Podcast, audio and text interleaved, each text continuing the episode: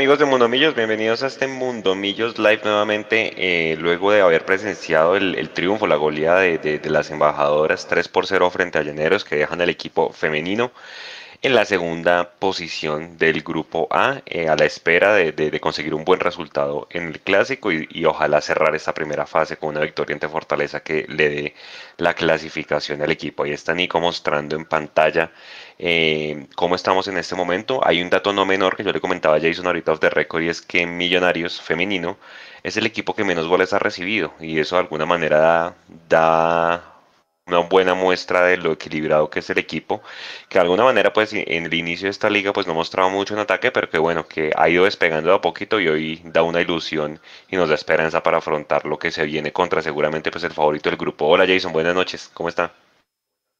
Hola Juanse, Nico, eh, Mechu, que ya se va a unir y a todos los que están ahí conectados. Sí, queda uno tranquilo con la representación de las embajadoras del día de hoy. Creo que eh, un equipo que fue superior de comienzo a final, que supo entender los momentos de los del, partido y sufrirlo también cuando lo tuvo que sufrir, eh, con puntos muy altos desde, desde lo individual. Ya lo hablábamos fuera de micrófono, Juanse, el tema de Sara Garzón, que me parece que cumplió hoy como central durante 60 minutos, después se, se fue a su posición natural como volante de marca, lo hace muy bien, de verdad, la número 8 de Millonarios. Eh, el rendimiento alto siempre de Stephanie Sarmiento, eh, la número 19. Hoy, digamos, nos quedó viendo un poco en el tema del ataque, pero eh, así se dio el partido y en marca creo que cumplió a cabalidad. Lo echaron Ramírez, que sabemos ya no es una sorpresa, sabemos qué clase de jugadora es. El tema de Adriana Ojeda, que para mí hoy fue la figura del partido, por no solo por haber anotado gol, sino por todos los espacios que le abrió a las volantes y a los delanteros de Millonarios. Eh, sus movimientos fueron claves, yo creo, para la victoria del día de, hoy. Eh, lo de Nicole Camacho, que sigue teniendo un gran, un gran nivel, la número 20 del conjunto embajador, que cuando se conecta y cuando se logra tirar hacia el costado izquierdo por su perfil, creo que lo hace de muy buena manera. Y así podríamos seguir, lo de Karen Murillo, que en la única, digamos, importante que tuvo que intervenir, eh, voló y con la yema de los dedos salvó lo que, decía, lo que era el descuento de, de Llaneros lo que habla de una arquera con, de, una, portera con experiencia, con jerarquía y que siempre está concentrada y que además le aporta, en mi concepto, Juanse Millonarios eh, femenino, el tema de la, de la salida limpia desde atrás, porque creo que tiene mejor pie en mi concepto que Jessica Velázquez y eso hace que Millonarios pueda tener, digamos, eh, mejor eh, inicio de juego desde, desde, su, desde su propia área. Así que son muchos los puntos altos y obviamente rescatar el trabajo del cuerpo técnico de Millonarios, encabezado por el Papu Gómez, su asistente técnica, y todos aquellos que están ahí, porque realmente están haciendo un trabajo muy importante con un grupo eh, del cual, digamos, no había, por el cual no había muchas apuestas al comienzo de esta liga, porque después de la desbandada que hubo del año pasado, eh, eran más las dudas que las certezas que se tenía al respecto. Se quedó Charon liderando este grupo, se quedó el Papu Gómez poniéndole la cara y poniéndole el pecho a esta situación. Millonarios hoy es, la realidad es que Millonarios hoy es segundo del grupo, se está clasificando y que de no ser por esa jugada, por esa situación eh, incómoda y, yo diría que inaudita de ese juego frente a Fortaleza, de ese tiro libre eh, indirecto dentro del área que nos cobraron por 12 segundos en la demora del saque de nuestra portera, Millonarios hoy no tendría que mirar de reojo a, la equidad, sino dedicarse a hacer lo suyo. Así que eh, yo quedo muy contento, Juanse, la verdad, y creo que los que hemos estado siguiendo constantemente el fútbol femenino tienen que tener esa misma sensación porque este equipo ha tenido evolución y cuando un equipo tiene evolución está mucho más cerca de conseguir los objetivos. Sí, señor, ojalá, ojalá invitar a toda la gente a que se una al partido de la transmisión el próximo lunes, 11 de la mañana, clásico definitivo. Eh, Santa Fe seguramente llega favorito eh, y pues bueno, ya sabemos cómo son estos clásicos cuando el uno llega favorito versus el otro que llega eh, un poco más callado. Pero bueno, ojalá, ojalá estas jugadoras tienen todo y también tienen hambre de ganar. Nico en cualquier momento nos va a interrumpir cuando salga el técnico y la jugadora dando la rueda de prensa, pero mientras tanto hay muchas cosas, mucho material, porque hay un partido recontracaliente Jason el sábado, pero recontracaliente para el Deportivo Cali. Eh, más o menos el técnico tiene que ganar, hoy casi se va a las manos con uno de los socios allá en la sede en Pance, mejor dicho, hay de todo y pues obviamente es un partido bien bonito, ya no hay boletas en, el estadio de Palma Seca. Seguramente debutará Teófilo Gutiérrez, que es la flamante contratación del FPC para este, para este semestre con el Deportivo Cali. Pero yo quiero detenerme antes, pues porque obviamente ahorita que vengamos y que venga Mecho, pues vamos a, discutir ese tema de la previa con el Deportivo Cali y además pues hablar de la encuesta que hicimos esta mañana, a ver qué jugador pues podría ser convocado al partido de La Paz. Y yo abro con un, con un una declaración de Enrique Camacho que le dio ayer a la largue. Y dice lo siguiente, hoy la pusimos, y dice, el objetivo único, y vuelvo y resalto, el objetivo único es ser campeones. Dice el presidente de Millonarios, hoy el 12 de agosto del 2021 para que se lo grabe y esto queda grabado y seguramente pues lo quiero y quiero abrir el programa con esto porque acuérdense que hemos hablado mucho del famoso de cuáles son los objetivos pues para Millonarios en lo deportivo al final de este semestre. El objetivo único es ser campeones. Ya demostramos que tenemos un equipo que pudo ser campeón a falta de 30 minutos. ¿Qué le dice esa frase de Enrique Camacho, Jason? ¿Está de acuerdo? ¿Está en desacuerdo? Y la gente que nos está viendo con las buenas noches, ¿qué le parece eso que dijo el presidente? Eh, Juanse, Tenemos el lado positivo al tema, ¿no? Creo que es un presidente, este de hoy, este de hoy, hago, hago el énfasis, este de hoy en sus declaraciones, o de ayer, eh, ambicioso. Pero no sé si está aterrizado a la realidad de Enrique Camacho. Yo entiendo que haya el objetivo y que ellos tengan trazado el objetivo y me parece perfecto, me parece extraordinario. Es lo que uno como hincha y como eh, miembro de un medio partidario de Millonarios exige que, que suceda pues se le olvida al señor Enrique Camacho que este Millonarios es menos que el del semestre pasado en cuanto a plantel. La idea de juego, el patrón de juego, todo lo que ustedes quieran ya está. Pero este en cuanto a plantel sí es menos que el del semestre pasado. Se le olvida también al señor Enrique Camacho que Millonarios llegó el semestre pasado a la final y que sí, le faltaron 30 minutos, es cierto, eh, con un sistema de campeonato diferente, menos exigente en mi concepto que este. Porque mm, recordemos, este semestre tenemos la jornada, eh, digamos, la fase 1, que es la jornada de todos contra todos, tiene una fecha más, que se les inventaron, se les dio por meter otra vez el tema de la fecha de los clásicos. Aparte, eh, Mechu, que ya lo veo por ahí, eh, es el tema de los cuadrangulares. No sé si este equipo, con lo corto que está, ahora ya tenemos la lesión de Abadía, tenemos la lesión de Cliver Moreno, vamos a tener convocatorias de Juan Pablo Vargas en algún momento a la selección Colombia, no sé si ahorita eh, vayamos a tener alguno de los eh, de, de, perdón, a la, selección Costa Rica. Eh, no sé si vayan a, vamos, a tener alguno de los, de los de los jugadores que estuvieron en este morfociclo para, la, para el partido de La Paz y para esta próxima convocatoria de las eliminatorias. Todos esos son atenuantes y todas esas situaciones que Millonarios va a tener que ir afrontando a lo largo del campeonato. No sé eh, si con lo que se, dejó ir con lo poco que se trajo, Millonarios tenga el recambio suficiente para hacerlo. Felicito, eso sí, que tengan esa ambición, al menos de parte del presidente. No sé qué tan sincera sea, pero pues al menos ya lo dijo en los medios y ya hay algo que sentencia eh, que tienen que cumplir sí o sí con ese objetivo. Hola Mechu, buenas noches, qué único, están por ahí.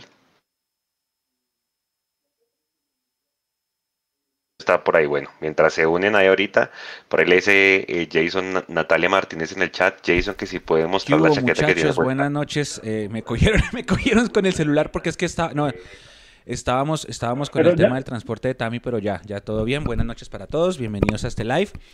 Eh, oiga, hubo, un dato rarísimo esta tarde, esta, esta tarde, ¿no? con un uniforme. Es que yo no entiendo cómo Fortaleza, Fortaleza. salieron a jugar de blanco. Ah. Yo no entiendo. Inclusive Fortaleza pone una foto que dice, oigan, si los visitantes son, son ustedes, ¿por qué, se, ¿por se ponen ese, el mismo uniforme de nosotros? Y estaba mirando, estaba mirando y encontré, encontré este dato. Dice así, porque estábamos, bueno, para poner en contexto a la gente, estábamos hablando interno, o estábamos, no, estaban hablando Jason y Juan si eso se podía hacer por reglamento, ¿no? Jason dice que se puede, que uno puede salir y cambiar de uniforme de un tiempo al otro. Y me encontré este dato. Eh, dice, Millonarios cambia del uniforme para el segundo tiempo, pasa a jugar de, de, pasar de azul a blanco. Esto fue el 22 de mayo de 1977, Bucaramanga 1, Millonarios 1. Ese día salimos en el primer tiempo de azul y en el segundo tiempo cambiamos y jugamos de blanco. Entonces sí había pasado, había un antecedente nuestro. Sé si en la década, ahí comenzando el 2000, Mecho, y hay que revisar el datico, eh, Millonarios sale a jugar de azul y termina jugando de negro. No sé por qué tengo esa idea. Eh, ¿Se acuerda cuando ese Millonarios tuvo su uniforme negro con cel? No sé por qué tengo esa idea en la cabeza. O fue al revés, salió a jugar de negro y terminó de azul. Una cosa así, hay que revisar ese datico. No es común, no es común. Era muy común en la década de los 90, eso sí lo recuerdo, sobre todo en el fútbol de México, donde son comunes eh, muchas cosas que para nosotros no son tan comunes, como el como el número 375 en la camiseta del jugador y demás ¿sí? o los uniformes eh, estrafalarios de eh, el Chapulín Campos, cosas así por el estilo. Eso pasaba mucho en la década de los 90 del fútbol de México. Por este lado, no digamos lo que no es tan, tan normal, pero, pero bueno, hay excepciones.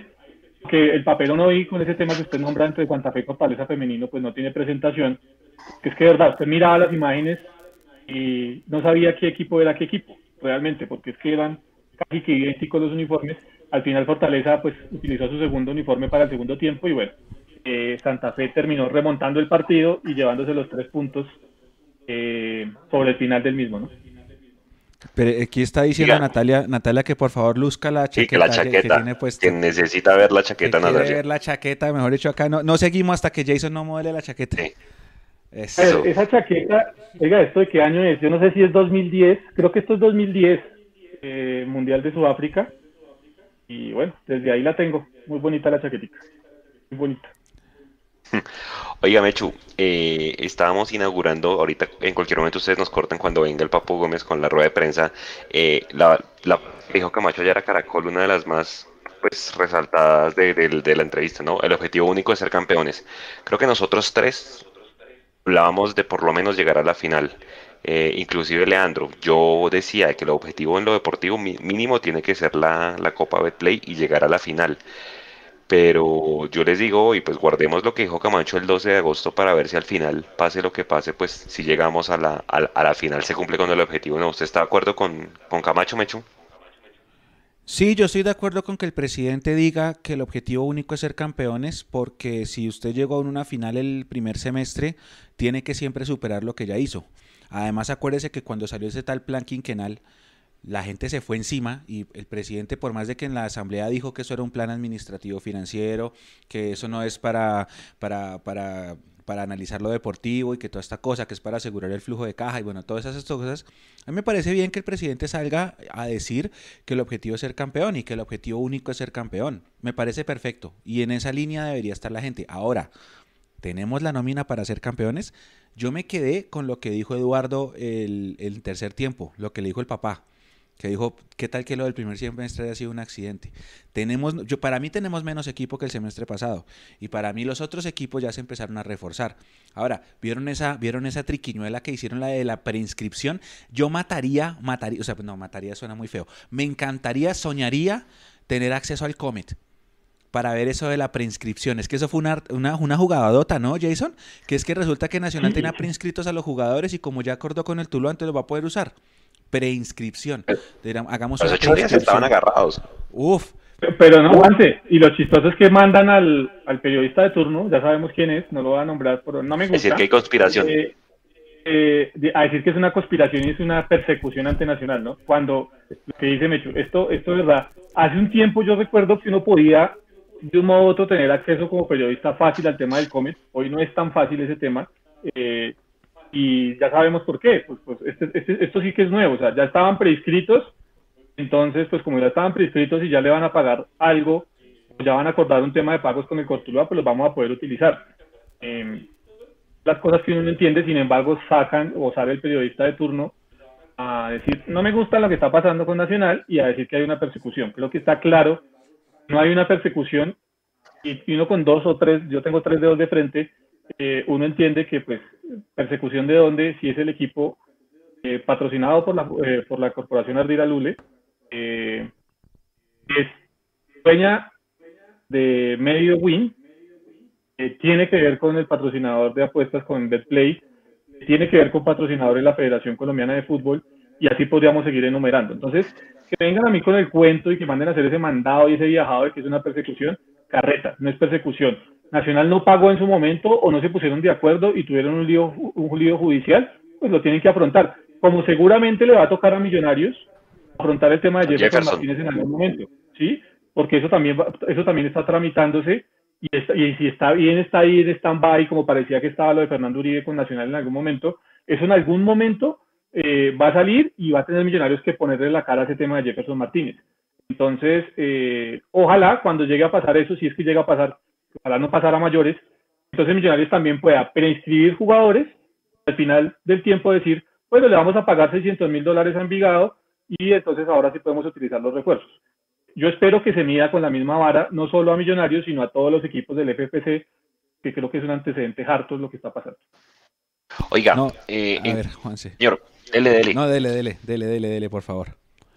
Cambiar de tema, sí, porque eh, simplemente ya para cerrar esta parte, ahora se viene el caso Borja, ¿no? Lo de Borja son como 800 mil dólares, pero el man más o menos, o sea, creo que Borja, Jason, corríjame, ¿cuántos goles hizo en fases definitivas con Nacional para darles esa Libertadores y ahora Nacional no le quiere pagar el- lo que le corresponde a él por el paso a, a- a- Palmeiras, ¿no? Entonces el tipo se mamó de cobrar y va a ir a, a, a poner el caso ante FIFA, son como 800 mil dólares que le corresponden, pero lo que decían es que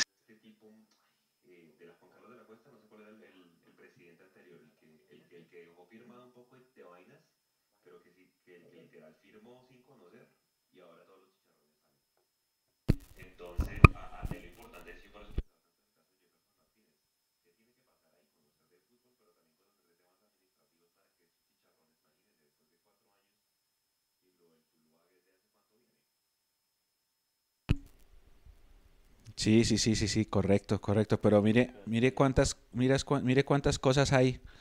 Eh, primero esto, es que esto de la preinscripción para mí es muy, esto es eh, la locura, que la preinscripción, eh, la otra, la que le preguntábamos a Jason ese día de la transmisión si se inscribían a Giraldo o no, que se suponía que era hasta las 6 de la tarde, ¿no? Hasta las 6 de la tarde y, y- y eran las Y- 8 de la noche en plena transmisión y, Jason con la primicia, no, si ya lo inscribieron. Y yo, pero no era hasta las 6. No, no, no, que es que dieron ahí un permisito hasta las 12 de la noche, una cosa así. Pero sí lo escribieron a las 5 y 59 con 59. No, A es que pronto, escribieron. ahora, ahora Tando Cabos de pronto estaba preinscrito. De pronto ya lo habían preinscrito, entonces por eso era que a las 8 de la noche usted soltó la primicia y todos, pero no era hasta las 6. Pero sí, cosas así. Uy, Pasan una mano de cosas en, en- en este fútbol nuestro, pero mejor Ahí mayor. Bueno, párele bolas. Eh, hicimos una encuesta hace 12 horas exactamente diciendo qué jugador de los cuatro que están en el morfociclo debe ir a la convocatoria de La Paz. Ganó sobrado Andrés Felipe Román con el 69%, 1224 votos en total.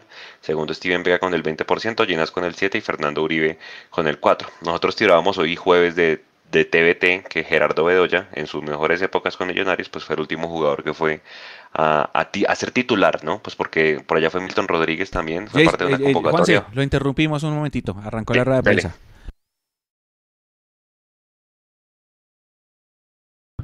Pregunta Andrés Parra de Winsport. Profe Adriana, buenas noches. eh, felicitaciones por, por la victoria.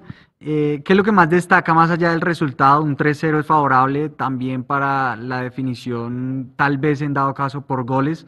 ¿Qué es lo que más destaca del equipo del día de hoy? Y para Adriana, la pregunta va encaminada hacia lo mismo. ¿Cuál es la fortaleza de este Millonarios de cara ya a la recta final del todos contra todos eh, en esta fase de grupos?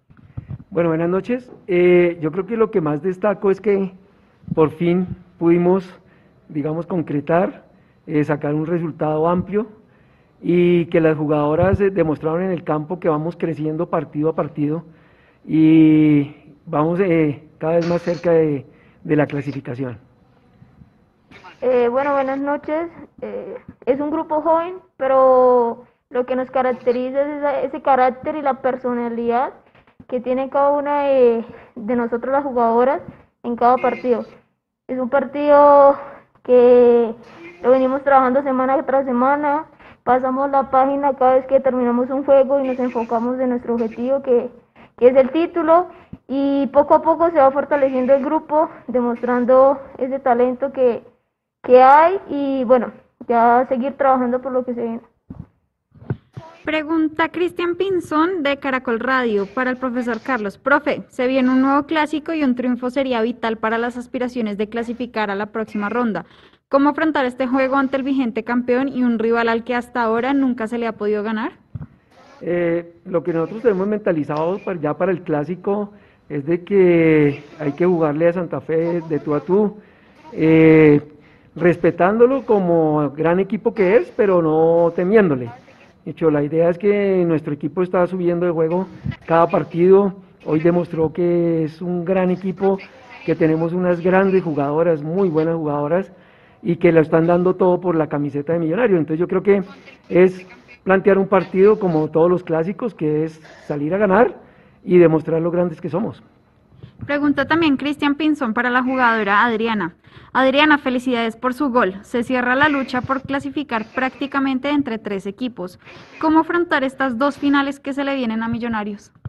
Nosotros teníamos claro el inicio de, de temporada de que es una liga que corta, con pocos equipos, pero con equipos muy competitivos. Tenemos muy claro que cada partido es una final, cada partido es una lucha por, por nuestro objetivo, que es quedar campeonas. Y como te dije, vamos a trabajar semana tras semana en cada encuentro que tengamos y con la misma convicción que el día de hoy. Pregunta Mateo Organista de Pasión Albiazul para el profesor Carlos Gómez. Profe Carlos, buenas noches.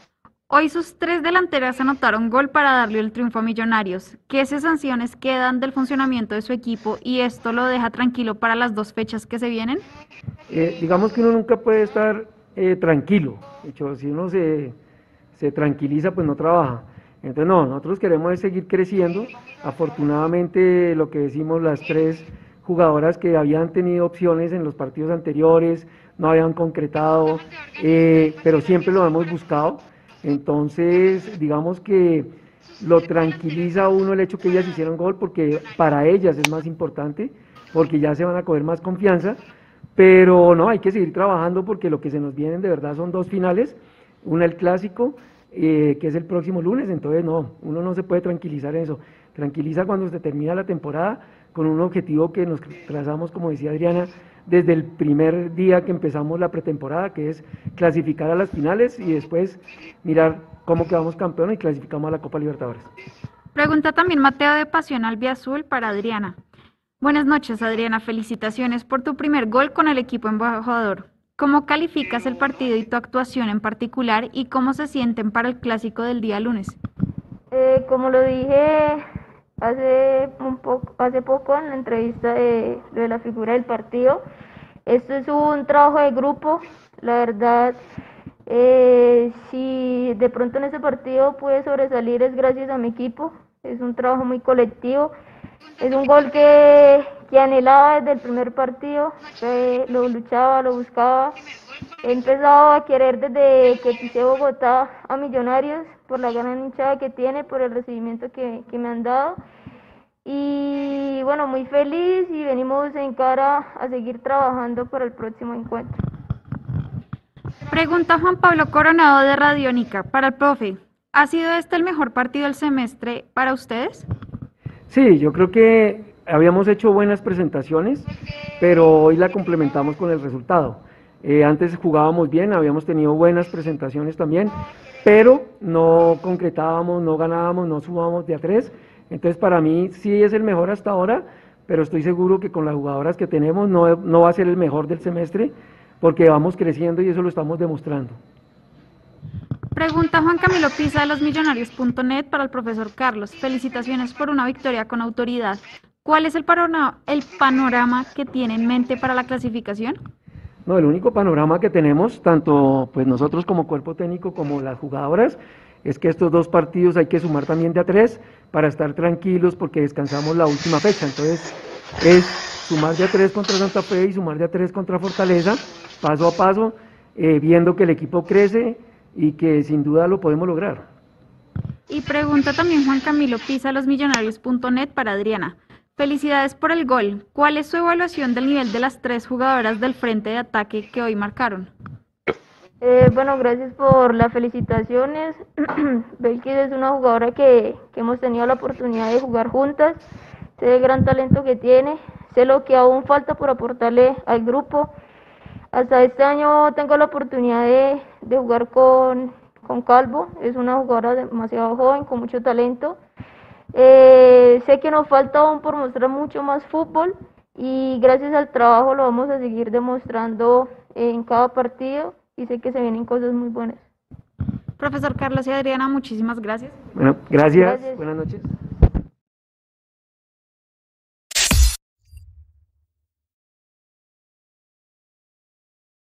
Sí, terminamos la rueda de prensa y ahora sí. Qué golazo. Qué golazo el que hizo Adriana, fue como un taquito, ¿no? Un taquito, sí.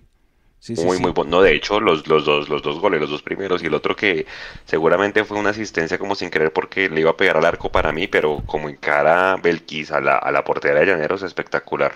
De clase esa, esa definición. Me quedo con una frase que dijo Adriana. He aprendido a querer a Millonarios desde que pisé Bogotá. sobre todo por el cariño de su gente. Yo creo que esa tiene que ser la consigna de todo jugador que venga afuera. Sí, creo que, que la gente tiene que hacer querer eh, a Millonarios y que le cojan cariño a esta, a esta institución. Yo decía em, eh, el tema de la encuesta en la convocatoria, porque hoy mostrábamos un TBT, que el último jugador, Jason Mechu, la gente que nos ve, fue Gerardo Bedoya, imagínense, año 2009 que fue titular en una selección colombiana eliminatoria. Sí, que después vino Pedro Franco y que fue convocado Roballo y que Milton Rodríguez también fue por allá una eliminatoria, sí, pero pues titular, titular eh, estuvo Gerardo Bedoya antes de irse a Santa Fe. La pregunta para ustedes es, ¿creen que Andrés Felipe Román puede ser llamado eh, por el nivel que tiene al partido de La Paz? Y antes de que me respondan, Mechu, ¿qué partido se perdería si la convocatoria de La Paz es el 2 de septiembre? Hoy salió, hoy salió la programación de la triple fecha, ¿no? Es una triple jornada. Si no estoy mal, es 2, 5 y 9, ¿no? Sí. 2, 5 y 9. Lo que pasa es que los jugadores del morfociclo solamente van al de, al de La Paz. Yo creo que sí puede ir, no estoy seguro de que sea titular. Yo creo que Reinaldo Rueda va a jugar con el equipo de, de la Copa América, pero ¿qué pasa? En el lateral derecho, Stefan Medina debe una fecha de suspensión, no va a poder ir y Santiago Arias todavía está volviendo de su lesión. Seguramente ahí va a estar este muchacho que era de Nacional, Daniel Muñoz, pero seguramente Rueda va a llevar a alguien para el tema de la altura. Y creo que ahí es donde puede calar Andrés Felipe Román. ¿Qué partido se perdería? Ese partido es un jueves, Mecho. ¿Qué partido se pierde entonces? se pierde Patriotas, se perdería Patriotas, que es el 5, 4 o 5, y ya, porque ya volvería para Bucaramanga, que es el 11 y el 12. Si es así. ¿Usted cree que, que Román puede ir? No, yo no Lea, para ir. Yo, pues oh, me, encantaría, quisiera, pues porque yo sé que el hincha de Millonarios saca pecho si su jugador es convocado a la selección, pero pues yo la verdad no, lo, no creo que la, que la logre porque, porque juegan Millonarios. ¿Qué dice Nico? Mientras Jason ahí arregla su problema de la cámara. Eh, no, yo, bueno, yo sí estoy con Juanse, yo creo que puede que sí lo lleven como suplente de Muñoz. Y, y, por qué no, qué tal lo pongan a jugar por, por la altura, por, por darle valor a ese morfociclo, puede que suceda. Sería algo impresionante por lo que dice Mechu, por lo que es Millonarios, pero pues, pues, le tengo fe a que algo así pase. Igual pues no soy mucho de selección, entonces pues ojalá Roman no juegue porque no se lesione.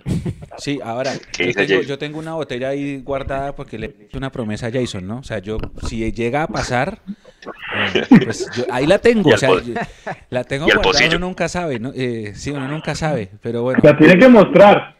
Ya ahorita la muestro, pero, ¿no? Porque, no, yo pues, la muestro, pero, pero pues porque eh, la tengo guardada. En caso tal de que llegue a pasar, que llamen, ¿cuánto fue que dijimos? ¿10? Si llega a pasar... Eh, no, no, no, no, no. Ah, ya la, yo, ¿sí yo, ¿sí yo cómo es? Yo tengo grabaciones. Cuatro.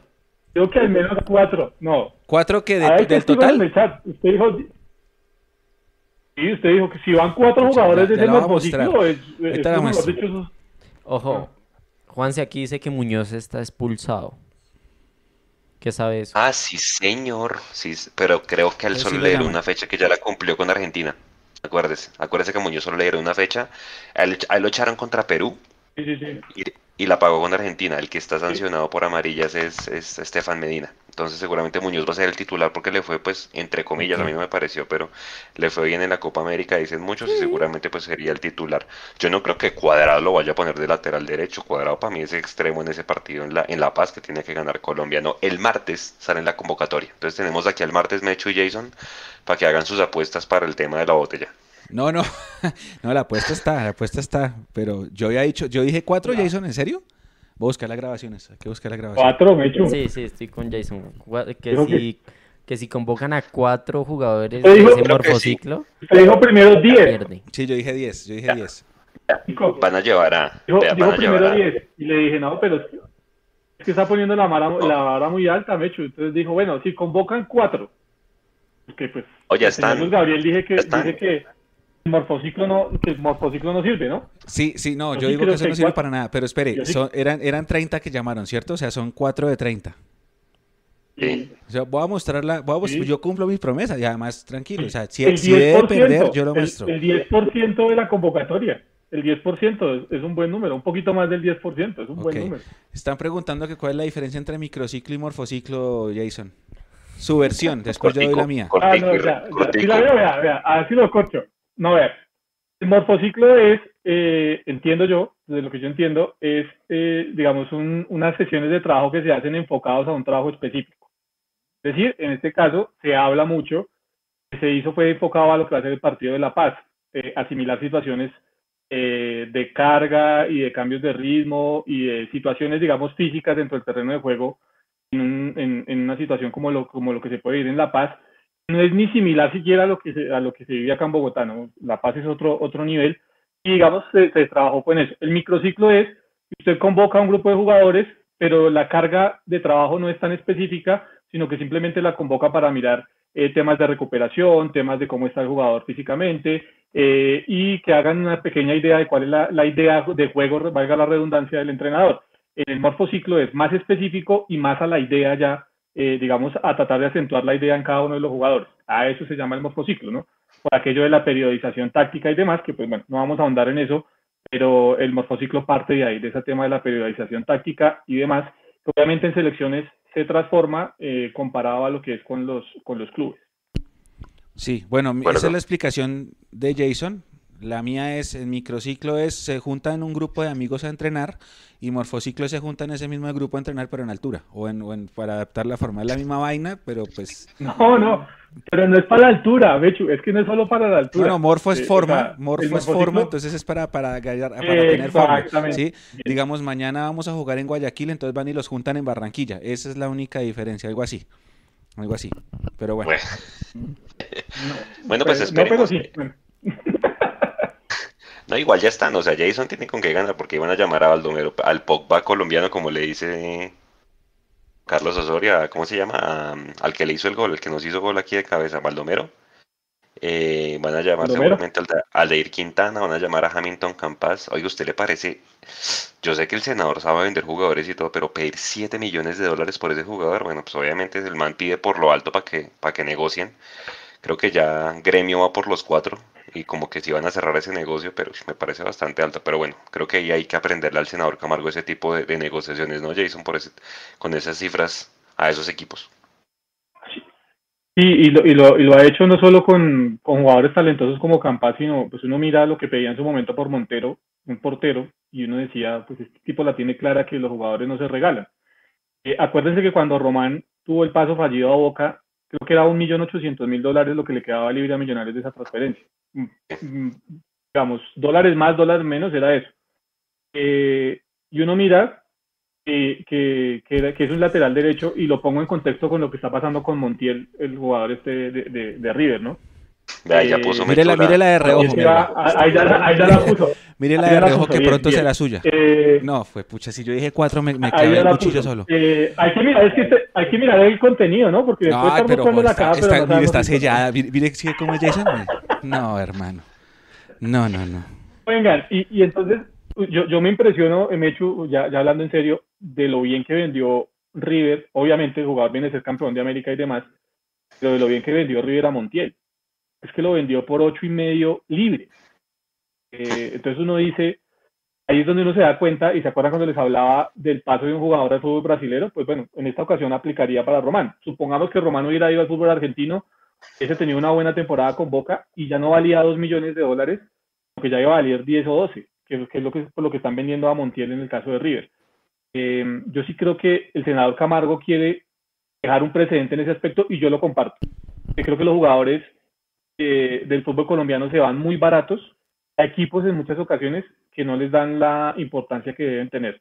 Eh, yo sí creo que es un buen precedente. Los jugadores, más allá del afán de plata y demás que haya, se tienen que vender por lo que realmente eh, valen en el mercado de hoy, porque es que el mercado de hoy, con todo lo que está pasando, salvo lo que está pasando en París, eh, pues está roto completamente y, y, los precios están muy altos y acá en Millonarios desafortunadamente de las últimas ventas que hemos tenido no ha quedado mucho dinero y casi que se han ido libres los jugadores. ¿Cuánto le va a quedar Jason a Patriotas con esa venta de John Arias de Santa Fe, ahorita que se va para Fluminense? Eh, yo no sé si es el 15 o el 20% que tienen ahí, pero les va a quedar un, buen dinero, como le va a quedar un buen dinero, digamos, eh, acabaron de vender un jugador también que tenía algo que ver con el Envigado y levantaron un 30% de eso al Envigado. Vuelvo ya al tema, yo creo que Millonarios, si bien está hecho para tener planteles sólidos y planteles ganadores, eh, ahora que están convirtiendo esa fórmula, tienen que empezar a también, también a entender el negocio y a entender que pues los jugadores no se pueden ir libres o no se pueden ir gratis o no se pueden ir tan bajitos que el mercado hoy está exigiendo otro tipo de cosas. Y, Brasil tiene plata, no vio Atlético Mineiro ayer, Diego Costa, ese equipo va a quedar, mejor dicho, recontraarmado. Para mí ese es el, candidato. Yo creo que ese y el mismo Barcelona de Guayaquil, que no tiene tan buena nómina, pero hoy casi le gana al, al Fluminense, ¿no? Allá en, Brasil. ¿Cómo quedaron? ¿2-2 al fin? 2 2-2. Empataron al final, pero tienen la vuelta allá en Guayaquil. Pero bueno, ese equipo, ese equipo juega sabroso, ese Barcelona juega bien juega bien. Que nosotros a veces nos da por mirar por debajo del hombro a las ligas vecinas y mira la liga ecuatoriana cómo ha crecido, Independiente del Valle en los años anteriores, ahora este Barcelona, la liga de Quito es un equipo protagonista. Si no, tenemos que dejar de ver a las, a las otras ligas por debajo del hombro. Está ganado más. Trabajo. Yo, yo, me atrevo a decir, Juanse, que, que en Ecuador han ganado más en las últimas dos décadas internacionalmente los clubes que los mismos colombianos. Yo me acuerdo que Liga fue campeón de Sudamericana, fue campeón de la Supercopa, fue campeón de Libertadores. Los que han ganado más. Eh, Independiente ganó la Sudamericana, llegó a final de Libertadores. sí. Barcelona ha jugado finales, estaba, está ahí a punto, mejor dicho, de otra, pero ese equipo juega muy bien. Sí, sí, sí, ese, es para pararle bolas. Oiga, vamos al siguiente tema porque yo sé que la gente está, que se opina. Tenemos una cantidad de temas, yo por eso le dije al Mecho, hagamos live después del partido de las mujeres. Vamos de una vez con el clásico añejo. Eh, inicialmente no iba a Teo. Teo no lo iban a meter, pero pues con todo el tema de la presión, ya la boletería ya está agotada, partido Mechu recontracaliente, pero recontracaliente es que usted sabe cómo es esa hinchada del Cali, ¿no? Si Alfredo Arias no gana el sábado, literalmente se va, ¿sí? Pues porque obviamente no pasaron de ronda en la Sudamericana, llevan dos, dos derrotas seguidas, etcétera, etcétera. Hoy eh, Alfredo Arias casi se va literalmente a las manos allá en la sede de Pance con un, con un socio del Cali, bueno, tocó que lo separaran y todo, recontracaliente ese partido el sábado. ¿Ese ambiente hostil favorece a Millonarios? ¿Ustedes qué creen? No, Juan, sí, yo, mire lo que decíamos en el clásico, que se acuerda que el día anterior también fueron los hinchas de Santa Fe a la sede y que hubo desmanes y que casi se van a los puños y el clásico lo ganó Santa Fe. Entonces yo creo que no es, no es bueno confiarnos de eso de que, uy, en la previa casi se van a los puños, no, porque finalmente, es más, creo que esos, ese tipo de situaciones terminan es jugando a favor del equipo afectado, porque de pronto el equipo rival como que tal vez se confía o qué sé yo. ¿Se acuerda, usted se acuerda, Juanse, cuando allá en Bucaramanga en un hotel fueron los hinchas del Cali también a apretar a Alfredo Arias? Ese partido creo que lo ganó el Cali, ¿cierto? Después de, ese, de, ese, de esa pelea ahí en Perdió, lo perdió. ¿Lo perdieron? Lo perdió, sí. Ojalá así sea, pero no. Con Santa Fe fue la misma cosa. El día anterior hubo problemas allá, la interna, que no sé qué, y entonces todo el mundo vende que, uy, el equipo está roto, que el ambiente es el peor. Hay que jugar. Ahora, yo creo que eso le queda a los jugadores en la cabeza, al técnico en la cabeza. esas situaciones, por más que digan que no afectan, yo creo que resultan influyendo. Sí, definitivamente. ¿Sabe cuándo pesa, Nico? Dele. ¿Cuándo? Me ¿sabe cuándo pesa? Eh, le pesaría mucho a los jugadores del cuerpo técnico si Millonarios logra hacer un gol comenzando el partido. Ahí sí creo que lo jugar todo este tema a favor de Millonarios. Ahí sí lo rompe. ahí, sí mentalmente los derriba completamente Millonarios. Porque se le viene todo el estadio encima, porque viene la presión de lo que llaman ellos el segundo piso allá en, en, Cali y demás. Eh, yo creo que ahí sí. Antes del partido, y ya hemos tenido experiencias de sobra, Juanse, eh, no hay que contar con eso, que los partidos se juegan esa dentro de la cancha, son 11 contra 11, y es según el estado de ánimo. Ya hemos hablado también muchas veces de eso, que el fútbol es eso, estados de ánimo. Y que pueda que ellos hoy estén cabizbajos y demás, pero se mentalizan de aquí al día del partido, de aquí al sábado, y llegan a las 8 de la noche y salen con otra mentalidad diferente a la que han venido teniendo. Aclarando eso sí, en mi concepto, que ese Cali no juega mal, porque ese Cali no juega mal eh, le faltan cosas, sí, comete muchos errores, sí, pero y, esto sí, sí, tiene el Cali, se va abajo del marcador y le cuesta muchísimo levantarse nuevamente. Entonces, por eso digo, si Millonarios logra irse arriba en los primeros minutos en el marcador, eh, por una pelota quieta, por una jugada en construcción, porque eh, el único ataque que tuvo lo, lo, concretó Millonarios, creo que ahí para allá sí se le pone para arriba a Cali y Millonarios puede sacar mucha ventaja al respecto. Oiga, Jason, estoy de acuerdo. Espéreme, Juanse, porque estoy de acuerdo. Jason toca un tema importante. El primero, que sí, el Cali juega bien. El Cali es un equipo al que al, juego no lo ha acompañado el resultado. Y Alfredo Arias es un gran técnico. Para mí, a mí me parece que Alfredo Arias es un gran técnico. Y hay otra cosa, otro antecedente, ¿no? Va a jugar contra el Levantamuertos. Sí, eso es. Ahora, Tenemos los dos escenarios. El Cali pierde, ambiente hostil, salen en tanqueta, mejor dicho, presentación de T, un papelón. Pero ¿qué pasa si Millos pierde? Venir de perder con el Cali y con Santa Fe, dos partidos de eh, derrotas seguidas. ¿Qué puede pasar ahí? ¿Ustedes qué creen? Si Millos pierde, que Dios no lo quiera, Dios no lo quiera, si Millos pierde, eh, van a empezar a decir lo mismo del semestre pasado, que nosotros solo podemos con los equipos chicos y que con los equipos grandes nos cuesta. Más o menos lo mismo que estaba pasando por allá por marzo, por abril, hasta que ganamos el clásico. Yo creo que va, por ahí el tema de lo que, lo que podría pasar. Eh, no sabía Juanse lo de la boletería, porque sí sé que hay mucha gente de Bogotá que va a viajar. Eh, obviamente, pues... Eh, la tuvo que haber comprado. Exactamente, exactamente. Porque no era por tu boleta, había, otro operador para este partido. Era muy poquita boletería, 4.200 creo, pero si se hace Son 10.000 10.000 en total, lo que pasa es que 4.000 van para el público suelto porque el más demás son socios y, las y todo lo que tienen allá. Exacto. Sí, mucha gente, mucha gente tiene pensado viajar, así que tengan mucho cuidado. Ese estadio, entrar y salir es muy complicado.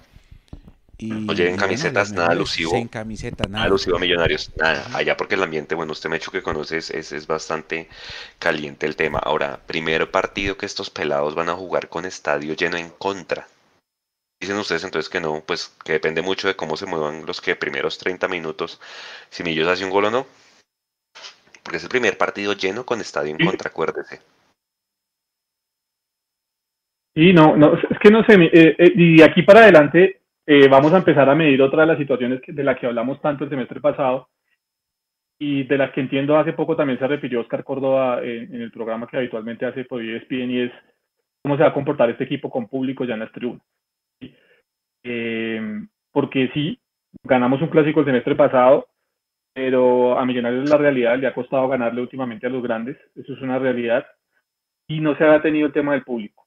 Yo no me quiero imaginar este escenario, y, quiero que lo analicemos también, Juanse, y es perder el día sábado, es el partido del sábado, y tener que llegar aquí a, eh, a jugar, ya sea contra Alianza Petrolera o el siguiente partido de local por liga con público, ojalá sea así, y, que la gente vea que el equipo no arranca en el primer tiempo y empiece al murmullo en la tribuna.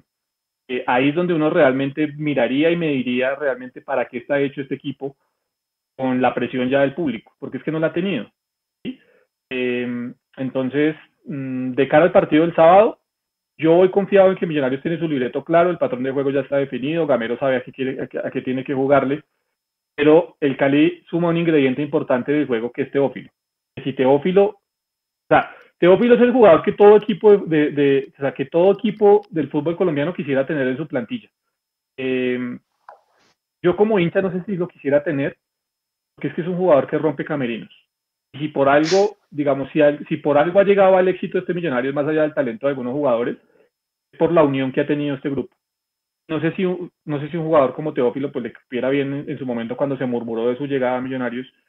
Eh, y pasa lo mismo con el Cali. El Cali ha tenido muchos traspiés, se le han ido jugadores importantes. Alfredo Arias lo han sostenido y eso hay que reconocérselo a los dirigentes del Cali también que, se lo han sostenido. Pero no sé hasta qué punto eh, Teófilo le vaya a caer bien al Cali en ese aspecto. Futbolísticamente creo que no tiene discusión, le va a aportar muchísimo en el medio campo y, en, de tres cuartos de cancha para arriba al, Deportivo Cali. Y ahí van a tener que estar muy atentos tanto, tanto Steven Vega, que ya lo ha anulado en varios partidos. Creo que Steven Vega sí es uno de los jugadores que le tiene la medida a Teófilo. Y, Juan Carlos Pereira, ¿no? Porque pues, ya sabemos que Daniel Giraldo, eh, salvo caso contrario en esto de que pasa en la Di Mayor, en el inframundo, dijeron por ahí, de la I mayor, pues pasarán cosas, pero pues sabemos que Giraldo no va a poder estar, le va a tocar a Pereira y a, y a Vega estar muy, eh, muy pendientes de esa situación. Eh, es un partido complicadísimo, en una cancha, no sé, Mecho tendrá la estadística donde Millonarios difícilmente logra sumar y es el partido, pues el clásico añejo, el verdadero clásico, dicen eh, los historiadores del fútbol colombiano, y es el único equipo o uno de los pocos equipos en el rentado colombiano que le tiene partidos por encima a Millonarios. Todo eso juega a la hora, a la, hora de, ir a, jugar el partido. El presente es mejor el de Millonarios, pero pues, los partidos hay que jugarlos. Era mejor el presente el clásico pasado e hicimos el papelón porque jugamos el peor partido de mucho tiempo eh, eh, en el clásico. Y un video, Nico, que lo ponga ahorita, señor. De una, ahí va el video. Ahí, el Cali está poniendo los primeros movimientos con Teófilo. Eh, no se van a venir encima, pero si hay algún jugador en el fútbol colombiano que hace algo medio parecido la generación de fútbol por la mitad a lo que algo que hacía el Chicho. Obviamente el Chicho está muy por encima en su nivel hoy que Teófilo es Teófilo. Teófilo pone a jugar por el medio muchos delanteros y muchos extremos, ¿sí? Porque sabe hacerla fácil, ¿sí? Y, y, y, eso es, digamos, una de las ventajas que tiene. Yo no sé si lo vayan a poner de titular, estaban diciendo que lo van a seguramente meter al segundo tiempo, pero igual es un jugador que es lo que usted dice, Jason. Creo que Steven Vega va a tener una tarea importante de, de, de, referenciar a este jugador. Esa es la pregunta, Mecho, que yo les iba a hacer. A Teófilo hay que marcarlo en zona, hay que marcarlo individual. ¿Cómo hacer para referenciar a este jugador? Yo no lo marcaría individual. Y creo que el profe no lo va a hacer porque ah. eso es traicionar sus propias estructuras, como dice él, ¿no? Ah, todas estas mañanas y rueda de prensa en la mañana, ¿no? Para que estén pendientes de nuestra señal, la vamos a transmitir. Pero sí, yo creo que no, yo creo que eso sería como, por decirlo así, entre comillas, traicionar la misma idea de juego, Jason. Y además que el tema del, del hombre contra hombre, ya, ya yo, yo, diría que está obsoleto en el fútbol, ¿no? Eh, hay, equipos que todavía lo utilizan, hay técnicos que partidos claves y en partidos específicos lo utilizan, pero mm, que usted me diga, yo tengo algo en la retina hace poco de algún club que lo haya hecho, no. Eh, ya está obsoleto porque ya hoy, digamos, el tema del posicionamiento en la cancha marca una diferencia completa a, lo que era el juego de antes. Eh, hoy ya el fútbol es mucho más táctico y dentro de esa táctica no entra para mí el hombre a hombre, ni siquiera en las pelotas quietas. O sea, yo no soy no soy tampoco muy amante del tema del hombre a hombre en las pelotas quietas. Yo creo que las pelotas quietas, por ejemplo, los tiros de esquina, eh, es más efectivo cuando se hace combinada, algunos a zona y otros a de hombre a hombre. Ahí es más efectivo. Cuando usted depende del hombre a hombre, es eh, un segundo de distracción de su, de su jugador, de su defensor, y apague y vámonos, porque ahí ya sacaron la ventaja. Entonces, cuando usted tiene, digamos, un colectivo eh, bien armado, mm, pues usted puede enmendar el error de su compañero. Cuando usted depende solo de lo que haga su compañero, de la concentración de su compañero y la capacidad, eh, pues está más propenso al error en mi concepto. Es lo que nos pasó en Orlando con ese partido con Nacional, ¿no? Por marcar hombre a hombre a, a Berlaza y a Pavón. Lo mal que se vieron muchos de los jugadores. Oiga, vean, les voy a decir la formación del Cali y ustedes me dicen cómo formarían ¿Cómo formarían si fueran Gamero? El Cali juega 4-2-3-1, Guillermo Amores en el arco, Balanta lateral derecho, no va Juan Camilo Angulo, no se logró recuperar, eso es una buena noticia, pues por el tema de tiros libres y media distancia. Andrade como lateral izquierdo, Menose, me parece lento ese central, de pronto por ahí puede haber ventaja, y Marsiglia como centrales. Colorado y Valencia, una excelente pareja de volantes de marca. Colorado para mí es de los mejores volantes de marca después de Steven Vega, es muy muy buen jugador ese Colorado, creo que es de el siguiente jugador que va a vender el Cali, yo creo. Eh, después, Gastón Rodríguez es uruguayo que nos hizo gol acá. Ese es un jugador que es de unos partidos buenos, unos malos. John Vázquez por izquierda, jugador rápido. Y eh, como enganche Juan David González. Seguramente si ponen a Teo, pues iría ahí. O inclusive el mismo Michael Ortega que también está ahí como contratación del Cali. Y adelante, pues el, que vino de China, ¿no? Que también está ahorita en el microciclo, morfociclo también con Uribe, que es Harold Preciado. Ese siempre no la tenía velada, yo me acuerdo mucho que siempre nos marcaba. Y pues para, la, para el banco tiene a Angelo Rodríguez, otro, otro delantero, y tiene pues a Michael Ortega, que ya lo referenciábamos. Con esa formación, Mechu, ¿usted cómo le sale a jugar al Cali? Tiene buen equipo el Cali, ¿no? Tiene buena nómina el Cali, tiene buen equipo el profe Alfredo Arias. ¿Le con Rengifo o con Guerra? No, con Guerra, con Guerra. Lo primero es Guerra. Guerra está pidiendo hace rato titularidad. Eh, siento yo, respetando todas las opiniones, ya vamos a leer el chat. Siento yo que hemos perdido 45 minutos por la banda derecha en Manizales y en el último partido en el Clásico, porque Rengi de pronto es el que mejor se, se entrena, o sea, el que mejor le va en los entrenamientos, pero a la hora de salir a la cancha Ah, se desconecta, se desconecta él, se pierde y se pierde el circuito por esa zona. Y entra Guerra en el segundo tiempo y arregla todo. Así pasó en Manizales, así pasó en el, bueno, en el clásico es que en el clásico realmente todo el partido lo jugamos medio flojo, pero mejoró, el equipo mejoró por la zona derecha.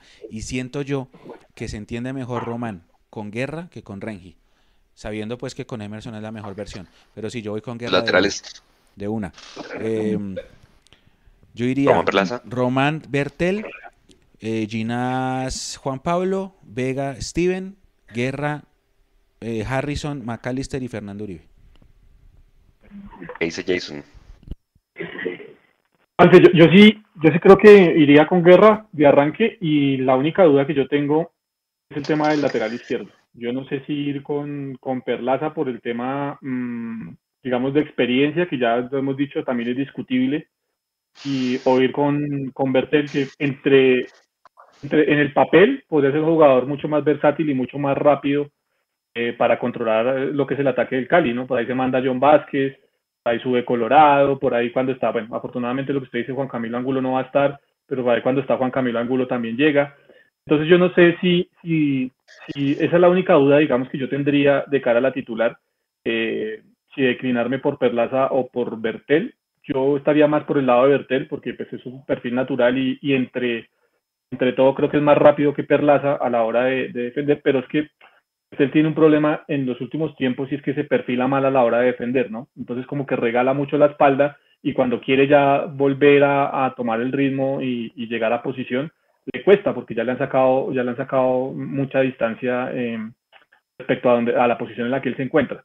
Eh, yo creo que por eso es que se ha declinado más que todo eh, Gamero de poner titular a Perlaza sobre, sobre Bertel. Sería mi única duda, de resto el equipo con Guerra, eh, que sería el otro cambio que yo haría en lugar de Rengifo, y el resto sí el equipo que ha venido trabajando y que ha venido jugando, porque creo que eh, es lo que hay y es con lo que tenemos que afrontar. Yo, yo sé que Nico está conmigo. Ruiz. Exacto, eso iba a decir. Yo sé que Nico está conmigo en esta, yo pongo a Ruiz de titular Eso, de una. ella está esperando para, para eso. Yo, yo sacaría a Mojica y pondría a Ruiz. Y son. Y más si está Bertel, Oh. porque Ruiz con Bertel son muy buena pareja.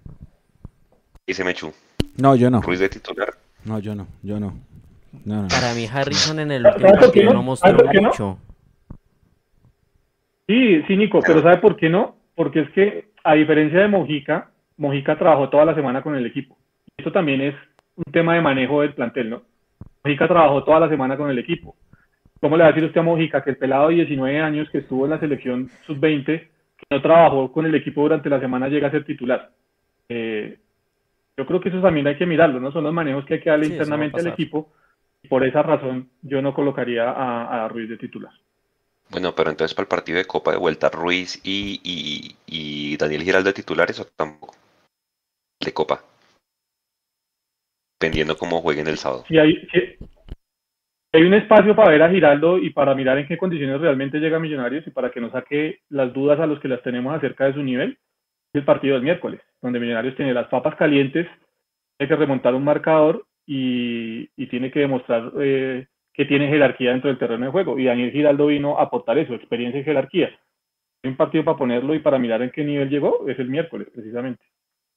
Bueno, ya para ir cerrando el tema de, de, de Cali, pues nada, invitarlos a todos a nuestra transmisión el día, el día sábado a la partir de las 7 y 45 y posteriormente pues el tercer tiempo y con todo el equipo de trabajo, el clásico añejo, vamos a estar con todos los especiales, infografías y todo para que vean porque es el clásico más importante de, del país. Y a, propósito que usted toca el tema, Jason, eh, con lo que dijo Camacho, Mechu, ¿usted cree que la alcaldesa de pie para el miércoles tener gente o no nos Sí. alcanza? Sí, sí, sí, lo va a hacer. Sí, lo va a hacer.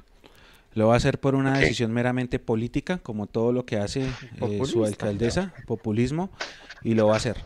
Lo va a hacer porque hay una papa caliente, no solamente por lo que pasó con las, con las hinchadas, sino con lo que pasó con la prensa y con ese derecho de petición que radicamos. Todo eso, mucho. Ante la presión ella va a ceder y yo creo que sí va a haber gente el miércoles. Lo que no sé es si el abono cubra ese partido, porque en las condiciones creo que no estaba. Esa va a ser boleta suelta para todo el mundo. Creo, creo. Pero, Pero yo creo que sí. ¿Puede que los dejen entrar por el partido del clásico? ¿Quién Clásico. sabe? Yo creo que están esperando comunicaciones oficiales, pero yo creo que sí de acá el miércoles va, va a alcanzar. Ahora, dicho sea de paso, aprovecho para esas medidas de que biométrico y que no sé qué, y que eso no sirve para un carajo. Medidas, Nico, si ahí no le se mandé toman una medidas foto de raíz, no hay de que la nada. ponga. Eh, Jason, ¿usted qué cree? Mientras digo, pone la foto. que, que se va a ver público, Juanse, eh, yo creo que sí. Y eso está avanzado en la Secretaría de Gobierno y de hecho hay molestia en la Secretaría de Gobierno por lo mismo, por la improvisación nuevamente eh, de- del tema, porque eh, hasta hace 48 horas no se hablaba absolutamente nada del tema y ahora pues eh, parece que se va a ver aforo para ese partido el día miércoles. Decisión política completamente de acuerdo con Mechu, Mm, esperemos que esa decisión política venga acompañada de buenas medidas, no haya improvisación como hubo en ese partido de Santa Fe Nacional, que las cosas pues marchen de la mejor manera ese día en el Campín. Yo creo que sí va a haber público y bueno, pues los que vayan a poder ir, pues que se la gocen, que cuiden, eso sí, mucho con el tema de, de la bioseguridad y demás, los que, los que son conscientes del tema y sobre todo pues que haya buen comportamiento porque mm, se está jugando muchas cosas, ¿no? Sí. Vea, eh, y, además porque decimos que el tema de los biométricos es una ridiculez que le toca a los equipos, además porque este señor eh, secretario de gobierno dijo hace como tres años que, eso era responsabilidad del distrito, ahora le tira la pelota a los clubes, eso es ridículo, y por qué ponemos esta foto que Nico está mostrando. Esto es más o menos lo que le costaba a Millonarios hasta hace tres años alquilar el campín. Si usted suma todo eso, le da alrededor de los 70 millones de pesos hacia arriba fácil, ¿sí? El tema de las embajadoras, corríjanme Mechu y Jason, creo que el distrito sí lo está prestando para el fútbol femenino casi que sin costo, ¿cierto? Pero cuando son, partidos de, cuando son partidos de liga de fútbol masculino, sí empiezan a facturar todos estos temas que ustedes ven acá. El tema de la habilitación de puntos de venta creo que ya no va, pues porque obviamente ya no hay puntos de venta, pues porque todo es digital, pero la iluminación se cobra, el montaje de televisión se cobra, los bomberos, las pólizas que hay que sacar, los árbitros, la logística, que es uno de los costos más altos, 20 millones de pesos, el aseo que hay que hacer, las vallas, las ambulancias, aguas de Bogotá para que ponga a funcionar los baños que están inundados todo el tiempo en el camping, pero pues hay que pagar eso, ¿sí? Comisario de campo, el arrendamiento que es un porcentaje de la taquilla y el impuesto del deporte que es el 10% de la taquilla. Eso más, más, más menos 70 millones de pesos fácil. Inclusive el mismo Méndez, presidente de Santa Fe, dijo que el alquiler del campín, él tenía que entregar el 51% de la taquilla, más o menos de lo que le entraba, para pagar ese arrendamiento. Es una vaina ridícula. ¿Y ahora de dónde? Los clubes quebrados van a sacar para pagar un biométrico. O sea, esa vaina es ridícula, ¿no? O sea, declaraciones fuera de tono, Mecho esa medida ridícula, esa sanción que le pusieron al tipo este de Nacional de no entrar al estadio, ¿cómo lo van a controlar? Si el tipo mañana, se, el tipo mañana se deja una barba y ya entra, ¿cómo lo, ¿cuántos estadios hay? Eh, ¿Cuánta gente no, se controlar? pero eso sí lo pueden controlar. Ese, tema de, de, la no asistencia al estadio sí lo pueden controlar. Y conozco casos de hinchas de millonarios a los que les han dicho, el partido es el domingo a las 8 de la noche, el sábado a las 8 de la noche, entonces usted a las 8 de la noche tiene que presentar o en el CAI o en la estación de policía más cercana a su casa y, ver el, y estar en el tiempo que dure el partido ahí. O sea, lo, si ponen el control lo podrían hacer. Ahora, ¿qué ridícula la sanción? Pues sí, me parece ridícula. Un tipo de esos no tendría por qué volver a entrar al estadio ni, ni, de, ni de puntas, como se dirige normalmente, ¿no? Eh, un tipo que casi mata a otro eh, eh, en la tribuna familiar de un estadio, pues no tendría derecho a volver a entrar a entrar a ningún estadio del país estoy de acuerdo con eso. Que lo puedan controlar, sí. Ahora, pues como aquí no se toman las medidas necesarias, como aquí todo se hace a medidas, pues puede pasar lo que está diciendo Mechu. Pues el tipo se calvea o el tipo se deja crecer la barba y, pues nada, para adentro. No, y sabe también qué pasa, Jason. Ojalá haya el control. No, y también sabe qué pasa que como estamos en un país tan folclórico, entonces digamos, usted sabe que todo es inmediatez, ¿no? Todo es por el inmediatismo y toda la cosa. Entonces digamos, el, el próximo partido lo hacen ir a la comisaría. El segundo partido lo hacen ir a la comisaría. Y cuando ya algo haya ah, eh, ocupado la atención de todo el público, se van a olvidar del tema. Y el tipo va a entrar tranquilamente. Si no entra el Campín, va a entrar al Atanasio. Si no entra el Atanasio, entra Alfonso López. Pero va a entrar. Entonces yo digo que no, lo van a, que lo van a controlar tres años, no, lo controlarán el primer mes y eso. Pero son, son medidas tibias como nuestra ley, la ley es muy laxa, esas medidas no dan, lo que ustedes dicen también, cómo los equipos van a meter el biométrico si los equipos están quebrados y lo que necesitan son taquillas. Entonces, por todo y por todo, definitivamente no. No, cada cosa que pasa.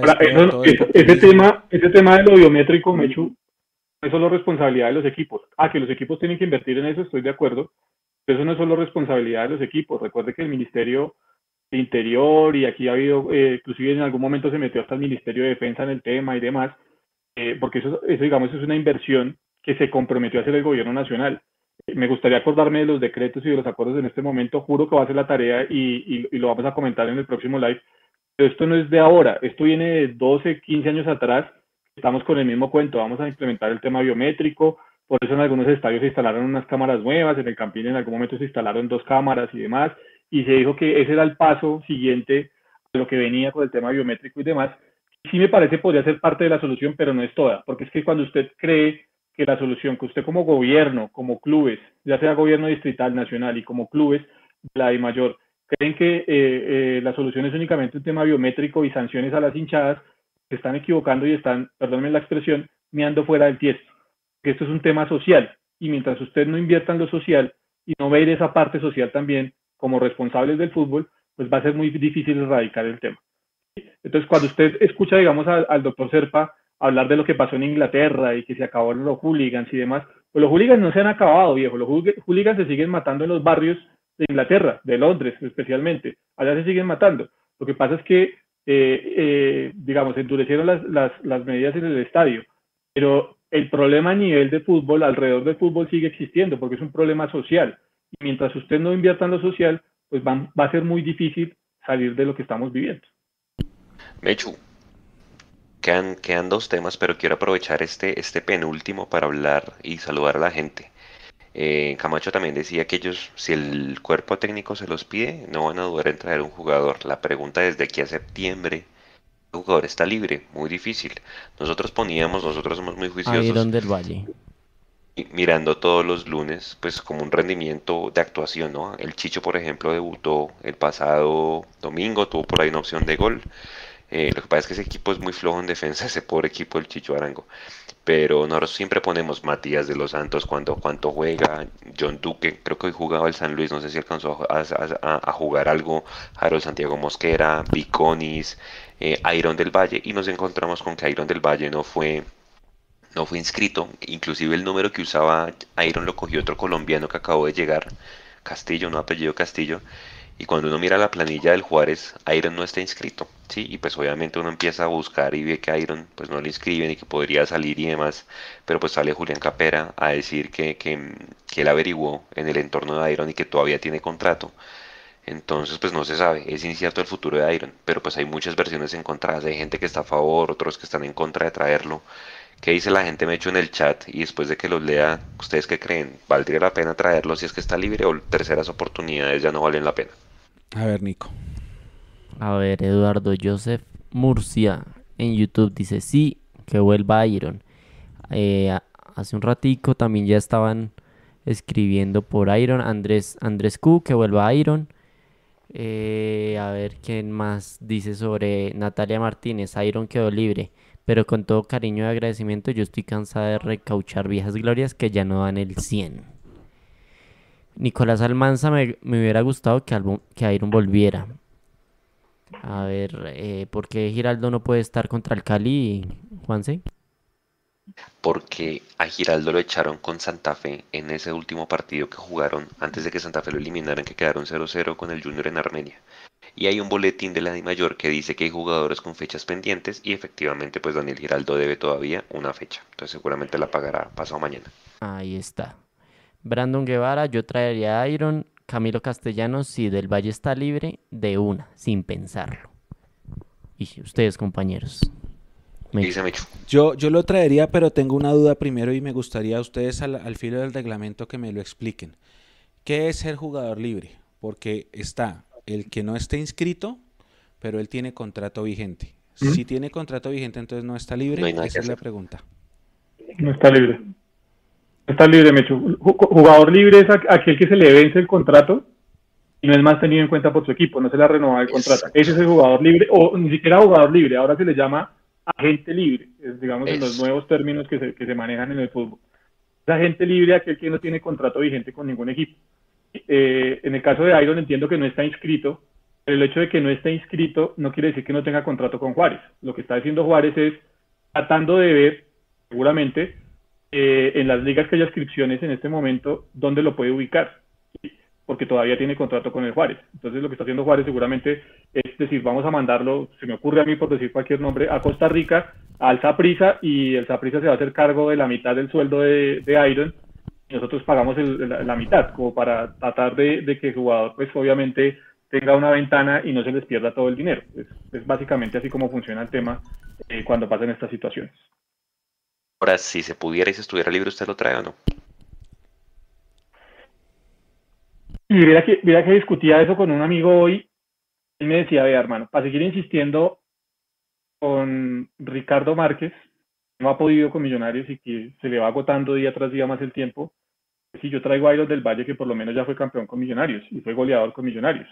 Eh, si uno lo mira desde ese punto de vista, pues sí, si no le quieren dar la oportunidad a Bahía porque todavía no convence o porque se lesionó en este caso, porque lo quieren ir llevando a poquito, eh, pues si hay alguien del riñón que está libre, del riñón de Millonarios que está libre, que en este caso es alguien del Valle, lo traería.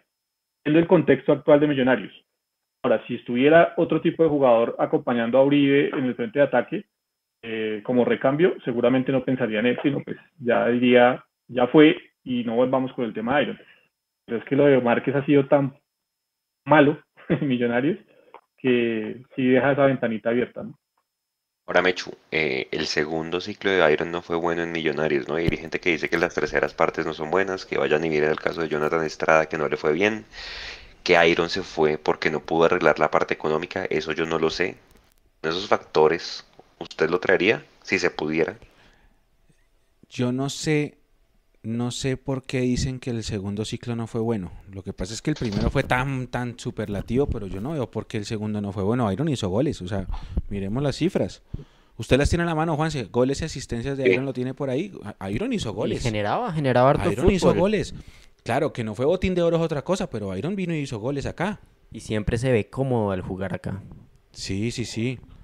Eh, sí, lo de las terceras partes uno lo entiende. Jonathan Estrada estuvo acá la tercera. La tercera de Jonathan tampoco fue tan mala. Lo que pasa es que después llegó. ¿Quién fue? No jugó Israel. No, ah, Coca, Coca. Coca, Coca fue el que lo sacó de, el que lo sacó de circulación, pero Jonathan, eh, es más, perdón, con Israel Jonathan era el eje del, del, del, medio campo de ese equipo que alcanzó a estar invicto un montón de partidos y fue primer lugar de la tabla en algún momento. No, yo, yo no sé por qué dicen, claro, pues no, pero me hecho por el tema económico. pero no, a mi Iron me parece que hizo una, buena labor y, y, Iron del Valle podría, ya no se puede hacer, ¿no? Pero hipotéticamente podría ser un, buen un buen contrapeso en la parte ofensiva de lo que dejó Arango, porque no vamos a decir mentiras, Arango se fue y dejó un hueco. Y, si lo miramos por los números, ¿se acuerda, ¿se acuerda esa imagen, Juanse, que subimos de goles, asistencias y ocasiones generadas en 2020-2021? ¿Cuánto perdimos? Perdimos nueve goles del Chicho. ¿Cuántas asistencias tenía él? ¿Como dos? Cuatro. Cuatro, imagínese. Y llega un tipo que puede suplir esos nueve goles que nos faltan. Entonces, sí, para mí hubiera sido chévere. No se puede, pero pues sí, yo lo traería. Pero por el tema plata. Entiendo que él se fue disgustado por el tema plata. Eso yo no lo sabía. ¿Ustedes saben algo de eso? Yo no. No, no toca preguntarle a Álvaro a ver que de pronto él sepa el dato. Jason. Bueno, no, no, no, quiero entrar en imprecisiones, no, no tengo claro el tema y no, no quiero entrar en imprecisiones al respecto. Y hay otro tema, y es que yo no sabía, yo juraba que, que Iron se fue con sus derechos, porque yo entiendo que Iron lo había comprado Millonarios, pero por ahí decían que América todavía tiene el 30% de ese jugador. Pero bueno, son, son, versiones que circulan, pero más allá de que el deseo de que todo el mundo quiera, pues ya el tema es que si no es agente libre, pues ya aquí lo ratificamos que no se puede eh, traer el jugador. Y el último tema que nos queda, eh, Daniel Giraldo.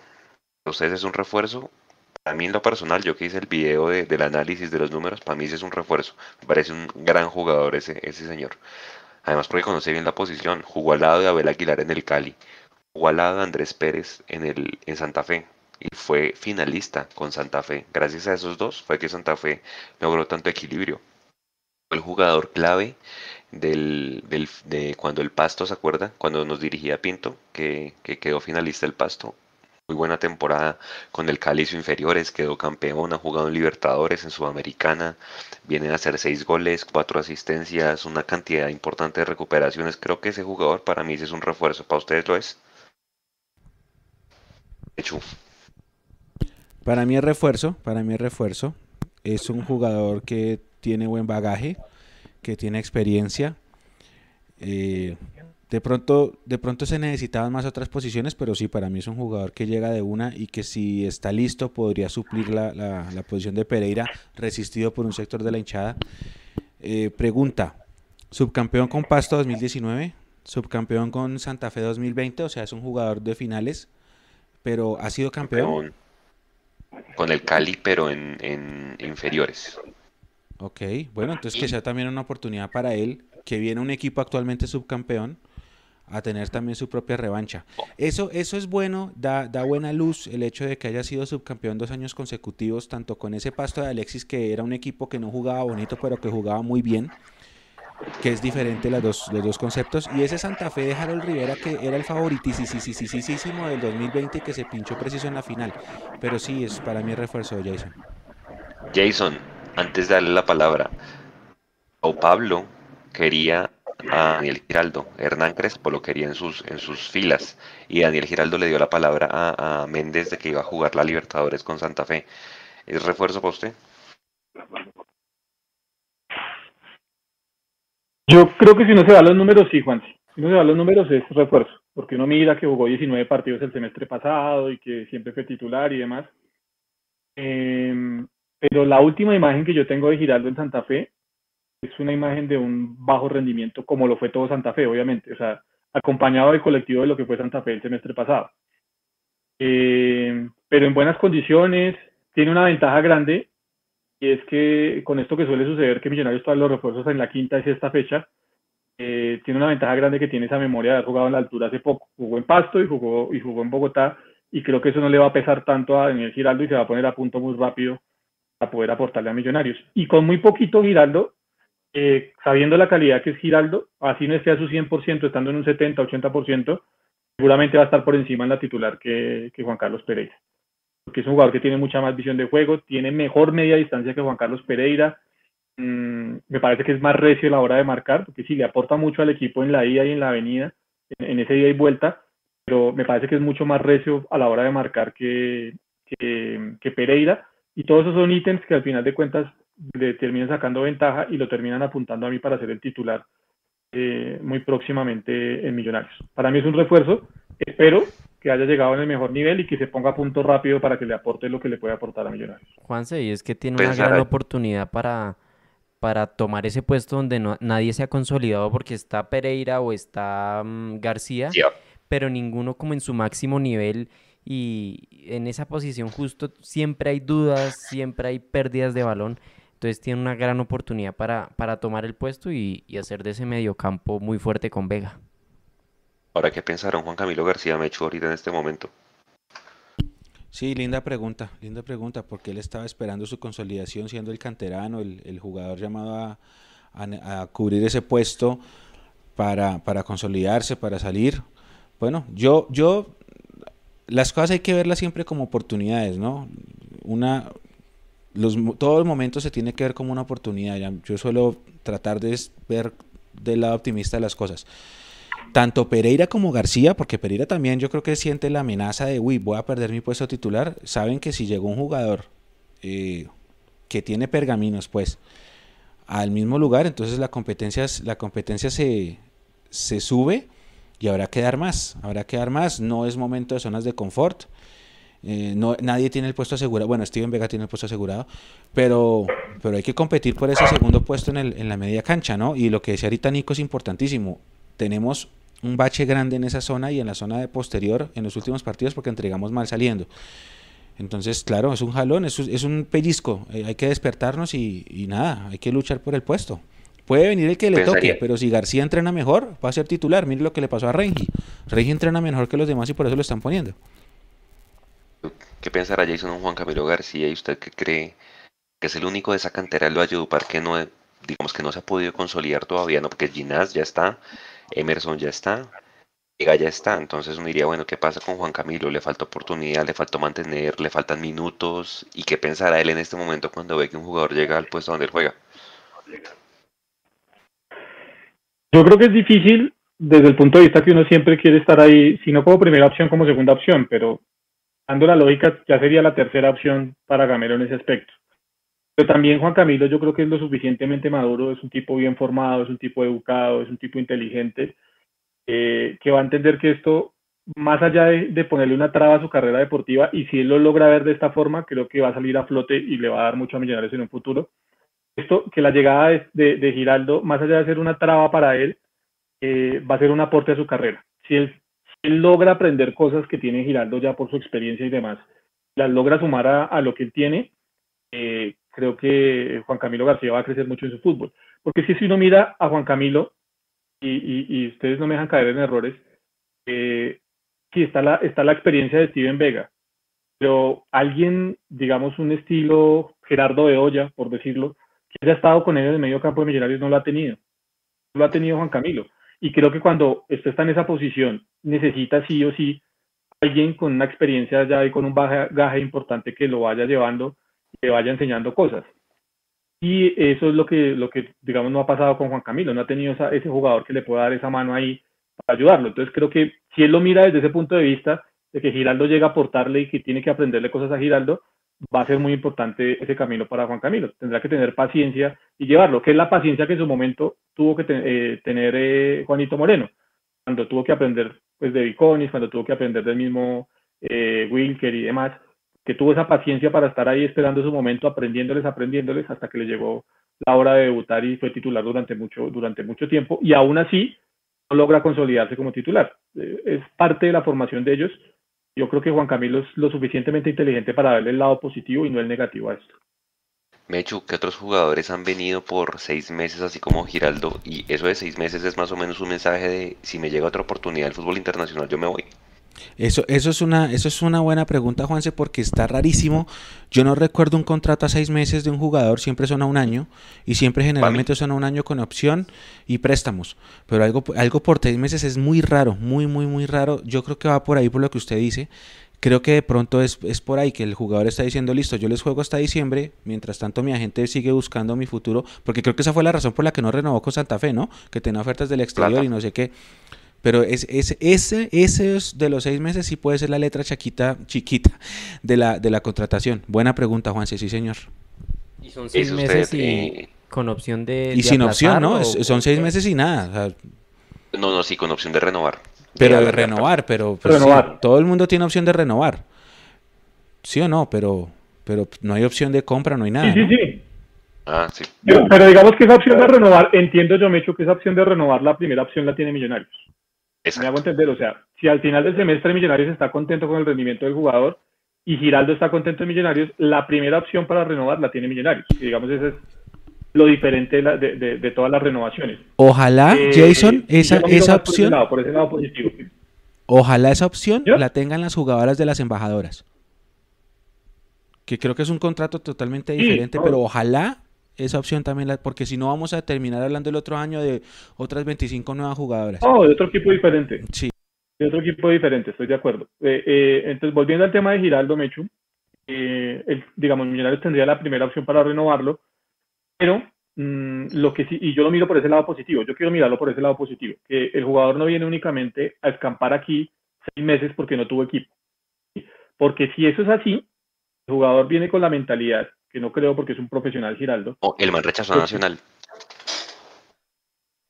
Bueno, pues es que no rechazó mucho tampoco, ¿no? Pero volviendo al tema, eh, entonces, eh, pues si Giraldo viene a aportar realmente y viene mentalizado de, estar en Millonarios, va a aportar muchísimo a Millonarios. Si viene con la mentalidad de seis meses es campo y en diciembre busca ofertas, su rendimiento no va a ser el mejor en el Millonarios y va a volver a quedar muy mal parado el Pitirri Salazar eh, Gamero, que aceptó que viniera por seis meses nomás a escampar, y obviamente los directivos que nos vendieron el cuento de un súper refuerzo, eh, que solo va a estar ni siquiera seis meses, cuatro meses jugando y se va a ir. Que eso no va a pasar, yo quiero pensar positivamente, y es que el jugador va a renovar con Millonarios y, va, a seguir vestido de azul. ¿Cuándo rechazó a Nacional? Eh, ahorita cuando estaba libre porque el man, el man se va de Santa Fe, es que es una historia bien, bien particular. Porque acuérdese que el man lo busca a Sao Paulo y dice, no, Santa Fe, yo le di mi palabra a usted, yo voy a jugar la Copa Libertadores con usted. A Santa Fe lo eliminan de los dos torneos Libertadores y, la Liga y va y, y se sienta con Méndez. Y pues el man esperaba pues una renovación, pues porque obviamente jugó la Libertadores, fue el segundo más destacado de Santa Fe después de vino sobre en la Libertadores. Y Méndez le dice, no, yo tengo esto para darle. Y pues el man dice, no, lo siento, no nos ponemos de acuerdo. El man se va de Santa Fe, como muchos jugadores salieron de Santa Fe. Este mismo Arboleda, el lateral que era bueno, que ahorita está en la equidad, también se fue. John también se fue. Y eh, en ese periodo, estando libre, cuando estaba la Copa América, lo buscó Nacional. Eh, y el man, por esperar la oferta de la MLS, dijo, no, Nacional, a mí no me interesa irme a jugar con usted. Ahí fue cuando inclusive antes de firmar con Millonarios, eh, porque lo que entiendo es que el representante es el que lo acerca a Millonarios. Él no tenía intención, porque inclusive dijo Guillo Arango que, que, el man había ido a Santa Fe antes de firmar con Millonarios a decir, bueno, venga, Méndez, arreglemos. Y Méndez le dice, lo que yo tenía para pagarle a usted ya me lo gasté en un delantero argentino que trajo Santa Fe hace poquito, entonces no había plata.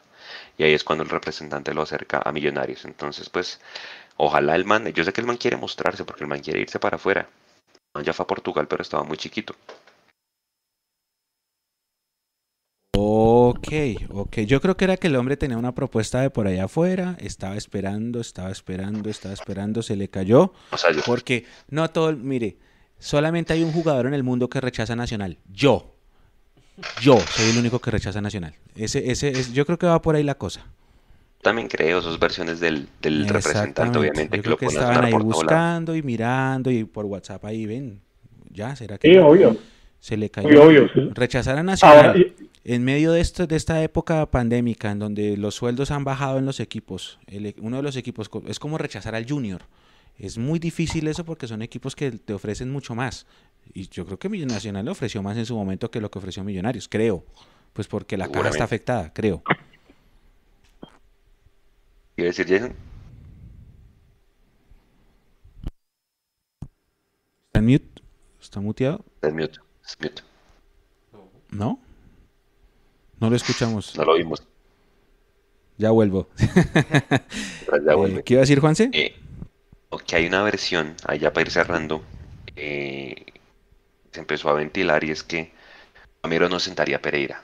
Jugaría con Pereira y Giraldo. ¿Le suena eso o, definitivamente Gamero no está para eso? A esa es la pregunta que les iba a hacer. ¿Cómo jugarían ustedes si eso llega a ser cierto? Yo, si llega a ser cierto. Sí, yo no creo que sea cierto. Yo no creo que sea cierto. Eh, ¿Por pues. qué? Porque, porque es que si usted se da cuenta, él siempre juega con el 4-2. La única forma de ver eso es, digamos, ganando un partido en Barranquilla y que falten 10 minutos o ganando un partido en playoff, no, es que ya no hay playoff, en cuadrangulares que también aplican finales y falten 10 minutos para cerrarlo, entonces ahí sí meto un 4-4, un 4-3, ahí de pronto los veo juntos. Pero de arranque que yo vea tres volantes en el esquema de Gamero, yo no lo veo, yo no lo veo. Salvo que, no, y eso, porque que ponga Pereira adelante, pero no, tampoco lo veo. No, no me dice Jason. Nico, Jason. Ahora sí, ahora sí me escuchan, sí, ahora sí. Ahora sí. Eh, eh, no, yo no veo eso, yo no veo eso porque es que primero no lo ha trabajado. Pues, es una cosa que Gamero no ha trabajado en, año y medio, dos años que lleva en Millonarios. ¿Cuánto lleva Gamero en Millonarios ya? Eh, sumado pandemia y, y, no lo ha trabajado nunca. Y ahora porque llegó Giraldo, entonces de la noche a la mañana va a cambiar su esquema de juego. Esquema de juego que pues entre todo fue exitoso porque lo llevó a final. Eso no va a pasar. Y además Gamero en ese aspecto sí creo que es muy conservador y respeta lo que tiene. Eh, le va a seguir apostando a ese, a ese dos y al juego por las bandas. Mm, yo no sé, eh, ahí es donde, donde podríamos ver también que ya cuando esté Giraldo en el terreno de juego, sí va a cambiar Millonarios en el aspecto que va a tener mejor pase y mejor salida y más presencia ofensiva. por eso le digo, más presencia ofensiva. Entonces yo no sé hasta qué punto va a seguir siendo útil McAllister tirado a la izquierda, no como media punta. Ahí sí, digamos, podría haber un cambio, pero no, no inmediato, sino con el pasar de los partidos. Ese sí podría ser, digamos, un cambio drástico que podría tener Millonarios con la llegada de Giraldo, porque lo que dice Juan es cierto si hay algo que aporta Giraldo es volumen ofensivo, media distancia, muy buena distribución de juego hacia los costados y entre líneas. Y eso, con eso sí va a ganar Millonarios estando él en buen, en buen nivel. Y, por ahí podría haber ese cambio con McAllister, pero el esquema como tal no lo va a tocar. Yo estoy seguro que eso no va a pasar. Difícil. Difícil que eso pase. De pronto, si cerrando un partido puede, puede pasar. Vea, Mechu, usted me preguntó. El segundo paso, pero por Millonarios. Fue el segundo goleador del 2020 yo hizo 10, Iron hizo 7. Dio 3 asistencias en 20 partidos que jugó, pero ojo que solamente fue titular en 12. O sea, 7 ah, goles en 12 partidos de ah, titular. No fueron tan malos los números. No, no, no, es que a mí no me parecen los números malos. Lo que pasa es que el primer paso de Iron fue tan superlativo. Fue tan superlativo con título incluido que de pronto la, la gente esperaba volverlo a ver campeón, goleador, etcétera. Pero ya, es que lo que hablábamos el otro día, ¿no? La matemática no miente. Ante la matemática no? miente. Ahora, usted los puede, usted volvemos al tema, usted acomoda los números a su, a su modo, ¿no? ¿Cuántos minutos jugó en relación con los goles y demás? Entonces usted empieza a buscarle el pero a, Iron del Valle, ¿no? Pero a mí sí me parece que en los dos ciclos que tuvo Iron del Valle fue muy rendidor, el primero mucho más que el segundo, es cierto, y que es un jugador que ya conoce la institución. Sí, es que eso es lo que se le olvida a la gente, que ya conoce la institución y que sí, fue el tipo más callado, porque no era un tipo de salir a hablar mucho a los medios, ni de ser canchero, ni de ser pantallero, ni demás.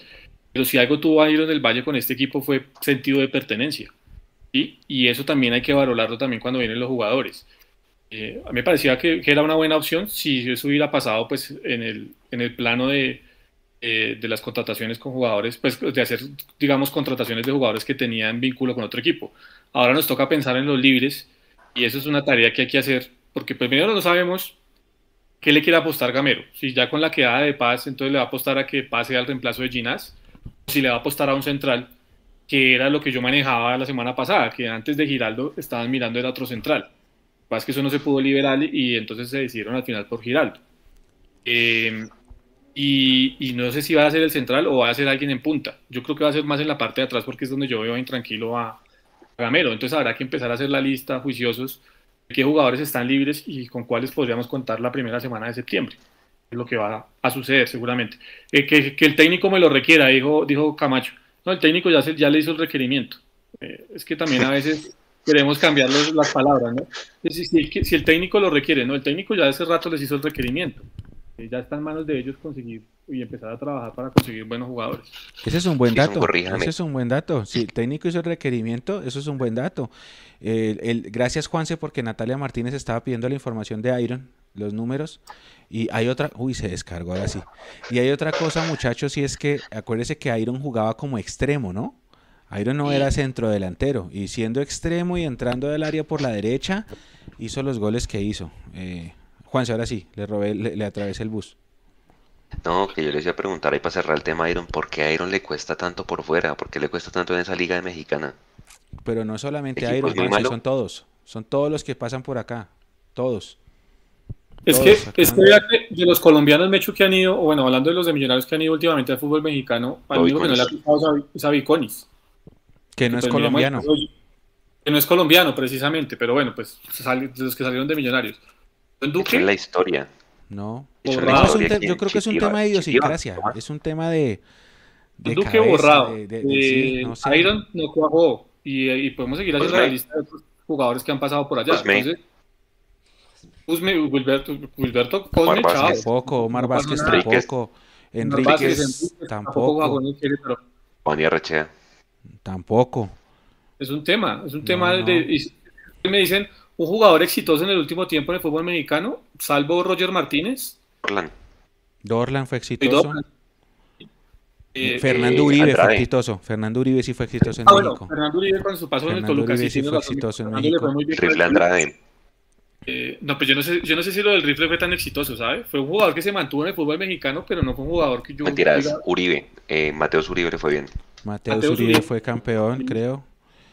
Pero no, es un eh, tema... Pues son contados, o sea, realmente de la, de la, cantidad de jugadores colombianos que van al fútbol de México que se logran consolidar, no los cuenta con la manito de los dedos.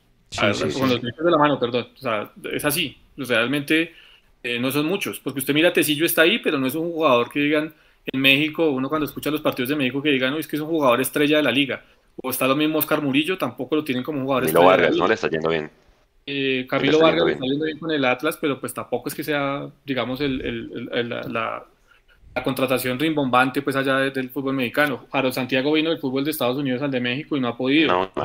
y podemos seguir haciendo la lista. O sea, es que es que no se consolidan. Sí, es un, yo creo que es un tema de cultura, de idiosincrasia. No sé si también pasa por o, no sé si es la zona de confort, la cultura, no, no, eh, no sé. Es, que es de todo, es de todo, Mecho, porque a ver, ¿qué zona de confort tiene John Duque? Un tipo que acá en Colombia, mientras jugaba fútbol profesional, estudiaba para ser profesional. No, pero es que acá él tenía el reconocimiento de ser uno de los referentes de un equipo, ¿sí me entiendes? Entonces llega ya a ser un, jugador de menos a más y como que de pronto... Mm, pero no va a entrar en zona de confort porque es que no ha ganado nada en México. No, no, no, digo la zona de confort de acá, salir de esta zona de confort y adaptarse allá a otro fútbol donde llegan, no son figuras. Eso tiene que cambiar en algún momento, no sé cuándo, cuando se vayan los dirigentes que han estado toda la vida en el fútbol. Pero es que el, fútbol base se trabaja muy mal. se trabaja mal no solo desde lo técnico de los jugadores, sino desde la persona que usted forma desde el fútbol base. Cuando eso cambie, eh, el fútbol colombiano va a dar ese paso y esa evolución, porque es que esta generación que ha tenido el fútbol colombiano, Cuadrado, Falcao, James, demás, todos los que podamos nombrar, no van a ganar nada porque simplemente les faltó ser mejor formados, aunque Falcao fue formado afuera, ¿no? Pero pues a la mayoría les faltó eso, formación. Oiga, y en otras noticias, ojo que está en fase pre-Champions de Hansel Zapata, ¿no? Está a esto de ir a fase de grupos de Champions. ¿Con quién está Hansel? Con el de Moldavia, que hay como tres colombianos, allá estuvo el Kim Blanco. Sí, sí, ya sé cuál, el sheriff. El, el sheriff. de Moldavia. está, le creo que le falta una fase, si la gana, quedan en fase de grupos de Champions. Mire, no, hermano. Y, a Hansel sí fue por plata, ¿no? Esa sí fue por pandemia. No, no, no, no, no. Eh, Ese eh, dicen, en- en dicen, versiones, dicen versiones, Juanse, que, que Giraldo va a usar la 8, que fue la que usó Dewar Victoria en, en Barranca. Así que aparentemente Danilo usa el 8 y, y Dewar tendrá que buscar número. Creo que ese va a ser el que va a usar él. Oiga, ya para ir cerrando. Jason Si está otra vez en mute. No sé qué pasó. Y lo escuché que sí, nada, no perdí. Vuelve entrar. Ya vuelvo. Bueno, mientras, mientras Jason en un vuelve. rato. Última pregunta para los dos. Si Millonarios, obviamente ojalá no pase, pierde con el Deportivo Cali. Hay asistencia, Mechu, del público contra el flamante Alianza Petrolera, que es el líder y que ya están dando por clasificado. Em, ¿Y ambiente hostil el miércoles en el Campín? ¿O por el contrario, la gente, después de ver a su equipo después de tanto tiempo, más bien el ambiente va a ser diferente? ¿Usted qué cree? Yo creo que, que por tanta, tanta ansiedad de, de volver a fútbol, de volver al Campín, porque pues hemos estado en Manizales, en Orlando, vamos a estar en Palma Seca, pero no en el Campín. Yo creo que esa ansiedad de volver al templo, a la casa de toda la vida, va a hacer que el ambiente sea muy bonito. O sea, el típico ambiente como cuando el estudiante vuelve al colegio después de las vacaciones y se encuentra con los amigos. Un ambiente así muy, muy, muy, muy de te- cuánto te extrañé, no sé qué. Bueno, muchos han visto partidos juntos eh, en- por televisión y se tomarán sus tragos, qué sé yo. Pero, pero va a ser así ese ambiente tan lindo de volver a la casa, de la tribuna, de encontrarse con el amigo. Creo que no hay zona de comidas. En Manizales no había zona de comidas. Está todo eso No, deshabilitado. Pero bueno, todo ese tipo de ambiente, no sé si de pronto la ida al palacio en la previa, toda esa mano de cosas eh, va a hacer que el ambiente sea bonito. Ahora, si al minuto 25 vamos perdiendo, ah, se va a hacer otro cantar, porque si hay una hinchada que no Puede. sabe resistir eh, y, que se, y que se pierde rápido es la nuestra, Nico. Ajá. Eso, eh, para allá iba. Si, si nomás en, en el chat, en nuestras transmisiones en vivo, algo medio pasa y el chat se llena de odio, pues eh, en el estadio pasa lo mismo. Eh, puede que resistan un poquitico más, sin embargo, si vamos perdiendo al minuto 20 y el equipo juega mal, para el segundo tiempo eso es la hinchada en contra. Ahora, Mechu, Nico, si perdemos con el Alianza Petrolera, o sea, si nos eliminan de la Copa, ¿es, es- es fracaso? Fracaso, pero con, la- en-. ¿cómo se dice? Negrilla mayúsculas Arial 47. Súper fracaso. Súper. Súper. Es más, yo le digo una cosa, Juanse. Por cómo está la- el tema de la nómina, eh, nuestra nómina, por, lo, por, por el calendario que hay, por los rivales, eh, para mí ganar la copa no está, no está descabellado, porque la liga es más fregada. Eh, está bien, nos podemos, nos podemos descalabrar porque es fútbol, pero si quedamos eliminados con la Alianza Petrolera, papelón, fracaso, vergüenza, ¿qué más palabras se le mete a eso? Métale sinónimos, Juanse, métanle sinónimos en el chat, lo que quiera, pero es un papelón, papelón. ¿Qué pasa? Lo voy a poner más, o sea, voy a poner en, en términos de Serpa, el escenario, ¿cómo es? Optimista, intermedio y, y- pesimista. Una semana jodida. Imagínense donde perdamos con el Cali, donde perdamos con el Alianza y donde no, no- donde no le ganemos al Medellín. Ese partido, yo sé que con el Medellín sí o sí va a haber público, ese partido es jodido con el Medellín. Sí. Viéndonos el peor escenario, ¿El peor escenario en puntos? Gente. en puntos, sí, sí, sí, sí. O sea, de nueve, ¿cuántos dice usted? Sí. A ver, Jason, que ya volvió. Pero espere que me perdí, obviamente, porque no estaba conectado. ¿Cuál es la pregunta, La, Juan? pre- la pregunta es que vamos a jugar Cali, eh, Petrolera y Medellín, nueve puntos. El peor escenario es cuántos puntos. Cali, Petrolera y Medellín. El peor escenario, cuatro puntos. Ah, bueno, pero, pero lo de Petrolera es, es Copa, ¿no? Es CUP, sí. No, entonces no. El peor escenario, seis puntos. Hay que ganarle al Medellín y hay que pasar de, de- de fase con, con, con Petrolera, ¿no? Y que no sea por penales, porque pues los penales ustedes saben que no nos favorecen mucho. Y se me echó. El peor escenario, eh, haciendo un análisis eh, razonable, con la razón y no con el corazón, son cuatro puntos. ¿Usted, usted, ¿Ustedes firman el empate en Palma Seca? Ah, no, ¿sabe por qué no, Juanse? Porque Millonarios ya ganó en Palma Seca, ganó el año pasado por Copa Sudamericana, pero no ha ganado por Liga. Y yo tampoco he ganado allá. Entonces muero por ganar en Palma Seca. No, yo no firmo el empate, vamos por los tres. La gente en contra del Cali.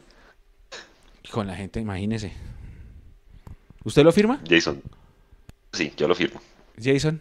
Una- Sí. Sí, yo el empate lo firmo. Yo el empate lo firmo. Uf, pero, pero ya, ¿dónde se lo firmo ya, Mecho? Dígame dónde se lo firmo porque, porque Sí, es que sí. nos cuesta ya. Sí, por eso. ¿Y Nico? Si estuviera en Palma Seca con Mechu, eh, no lo firmo, pero como va a estar acá, sí. Em, Acu- Acuérdese la gente de poner el resultado en la polla, ¿no? Mañana comienza la quinta fecha, entonces para que metan los resultados en la polla. Sí, oiga, Juanse, y a todas estas, pues hay que decirlo, no, nosotros ganamos por Copa Sudamericana el año pasado ese gol en el último minuto, Sí. pero por Liga desde 2009 no ganamos. Es, eh, Y en es fregado, nunca. y en Palma Seca por Liga nunca, pero es que ese Cali es fregado. El Cali nos tiene la mano hace rato Ya. y, y no, ya es que también, esa también es la otra, que es que uno eh, se aburre de que, de que el Cali lo coja de hijo, ¿sí me entienden? O sea, no es solamente en los números, es la cantidad de frustraciones que nos ha sacado el Deportivo Cali en la historia. O sea, yo sí con el Cali tengo, obviamente la rivalidad no es tan fuerte porque las hinchadas no se detestan tanto y toda la cosa, pero deportivamente ya desde lo Hidalgo, por decirlo así, sí, el Deportivo Cali es un equipo que hay que ganarle siempre, siempre. O sea, ese es, eh, hablar de Millos. Cali es hablar de Willington Ortiz, es hablar de los clásicos del 49, de los del 50, es hablar del, del rodillo negro contra el, el- sí, todo eso. eh, sí, es historia, es historia, es eh, los dos equipos más poderosos cuando se enfrentaban en los 70 antes del narcofútbol. Cali es historia del fútbol colombiano, Cali es tradición, Cali es eh, el clásico ese del honor nacional de, de la vieja data, la que nosotros no pudimos ver, pero que está en los libros de historia que nos contaban eh, las, las antiguas generaciones. Sí, para mí Cali es un equipo al que, hay- que hay que ganarle. Y ya además que estoy... Uno está aburrido de perder con el Cali, hombre, ¿o no? Nos ganaron la liguilla esa el año pasado, nos ganaron la de 2003, nos sacaron en 2015, en la del 98 con Pinto, que fue el Cali campeón contra el Once Caldas de 96. Javier Álvarez. No, todo eso, la- en el 2013 que nos ganaron el cuadrangular y perdieron con Nacional. Sí, el Cali Y a las es- velitas. la el velitas de, de, de ese gol de Milton. No, hay un montón de historias, hermano. El Cali. Uy, no, esa, esa del 2013 es uf, no, de las Del, bravas. Sí, del no. 96 que ganan por la la del bonificación. esa 96 que de América esa. se le regala al Cali, es que es increíble. O sea, el clásico rival y no, tranquilo, juguemos, a, juguemos el México-Portugal de los Simpson y quede campeón. No, no, no, es que son muchas cosas, son muchas cosas. El, el Cali es sí, el, Además, es la, sí, es la, es la estirpe, el honor, la tradición, eh, volver al fútbol colombiano de antaño antes del La narcofútbol. historia. La Sí, el Millos historia. Cali, Millos Cali es, es, es eso, es Sí, no, tradición. para Ahora, mí eh, toca ganar. O sea, yo firmo, yo firmo el empate. Hay que ganar la alianza porque acuérdese, Jason, que viene el domingo el bolillo con dos líneas de cuatro. Uy, esos partidos Sí. contra esos equipos del bolillo son hartos. Pero Pero bueno, están más embolatados. Yo no había visto al bolillo más embolatado que en esta ocasión, ¿no? Yo. O sea, está, pero aquí las tiene aquí, ¿no? Además que ya dijo que si no entraba a los ocho se iba para la... Él mismo lo dijo, ¿no? Entonces, entonces, eh, está embolatado ese bolillo, una cosa absurda. Oiga, pero el, el- el- ese Medellín, bueno, tendremos oportunidad de, de- de analizarlo la Ya. próxima semana, pero ese Medellín es un equipo fregado, sobre todo porque defensivamente es muy férreo, ¿no? ¿Se acuerda de ese 0-0 del semestre pasado, eso que nos hicieron daño? Eh, ese Medellín es un equipo bravo, tendremos la oportunidad seguramente de, de- de analizarlo la próxima semana, pero bueno, e- ese era el escenario pesimista, el optimista obviamente son 9 de 9. Lo que es verdaderamente imperdonable, porque es que la liga no importa, si la liga, digamos, perder perder en copa. Palma Seca y empatamos Sí. con el Medellín, lo que sea, no importa, falta más de la mitad del torneo y, y vamos a no, perder con clasificar. alianza es papelón. sí. Pero lo de Alianza Petrolera es que es lo que decía Jason, es para ganar sin penaltis, sin penaltis. Sí. Recordar que vamos un gol abajo, ¿no? Sí, O sea, mínimo un 2-0. o sea, uno, uno, Exacto, sí, primer- uno sabe que aunque ganes o pierdas y vamos a estar siempre y toda la cosa, pero lo de Alianza Petrolera es clasificar o papelón. Sí, sí, sí. O sea, primero el sábado, ocupémonos del sábado, pero sí, o sea, si no ganamos acá el miércoles, hermano, apague y vámonos, porque es que ese, ese petrolera sí hay, que está líder y que es que Uber y que la cosa. Pero viejo, si Millonario juega lo que tiene que jugar, lo tiene que pasar por encima sin ningún problema. Sí, sí, sí, sí, Sí, sí, sí. total. Fuerte titular completo. Bueno, señores, 11 y 22 de la noche en Mechu. Nico, pasa. Uy, Nico, Para cerrar, bueno, que nos vemos este fin de semana con Mundomillos. El Mañana la sábado en la transmisión. El lunes clásico de, de fútbol femenino. Eh, agradecer a todos los que están en el chat hasta estas horas de la noche, a, a los de siempre, a Natalia, a Juan Sebastián que está ahí conectado, un saludo muy especial, a Eduardo, a, mm, a ver, Andrés, Andrés que está por aquí, Juan Payepes y a todos ustedes que están activamente aquí con nosotros. Nos vemos en todos estos días, eh, no se pierdan el cubrimiento. Mañana, mañana es viernes, no hay nada, el sábado, sábado contra el. Cali, el domingo inferiores y el lunes eh, fútbol femenino. Mechu, se despeguen de acá. ¿El- ¿La sub-17 juega contra quién? Contra Bogotá en Chorrillos. De cachorrillos. Bogotá en Zorrillo. Chorrillos Ya. queda, eh, usted va Perú. por la 170 la conejera yendo hacia Cota y por ahí pasando la fortaleza hay una entrada a una vereda que se llama Chorrillos. Y por ahí uno se Pero mucho más allá. Bajando Pasando la y- Eso, todo, mucho sí, más, todo. mucho más. Casi allá. llegando ya a Cota. Y hay una entrada ¿Allá hacia la queda? izquierda y eso es entrando lejos. Por allá también hay unas canchas que se llaman Dimenor. Eso queda allá Sí, bien eso le iba a decir abajo, yo. bien la abajo. Dignidad. Sí, sí, sí. Por allá donde cae la sede del Envigado, allá va. Allá era la sede, o es la sede del Envigado, exactamente. Todavía sí, todavía está por Ah, ya es donde es. Listo. Bueno, nada pendiente. Creo que mañana hay rueda de prensa, ¿no? De Gamero. Sí, mañana hay rueda de Ah, prensa. mañana hay rueda de prensa, sí. En la mañana vamos a ver qué, a qué ver nos cómo dice. hacemos para transmitirla. Sí, oiga, un abrazo grande para Freddy Bernal, que está conectado con nosotros. Un gran abrazo para Freddy. Freddy eh, había tratado de conseguir una camiseta para llevar allá a Orlando un regalo y la camiseta nunca llegó. Ahí sí, don Freddy, no hay nada que hacer. Pero un abrazo grande y gracias por estar con nosotros conectado. Eh, saludos a Adrianita Ojeda, dice acá Andrés Mora. La gente quedó enamorado de Adriana, ¿no? Increíble, todos los comentarios de... Le, le fue bien, ¿no? Y Sí, cotizó sí. harto Adriana Ojeda. Sí. Aquí Alex Casa también, que gracias Mundomillos. Y Eduardo Joseph Murcia también.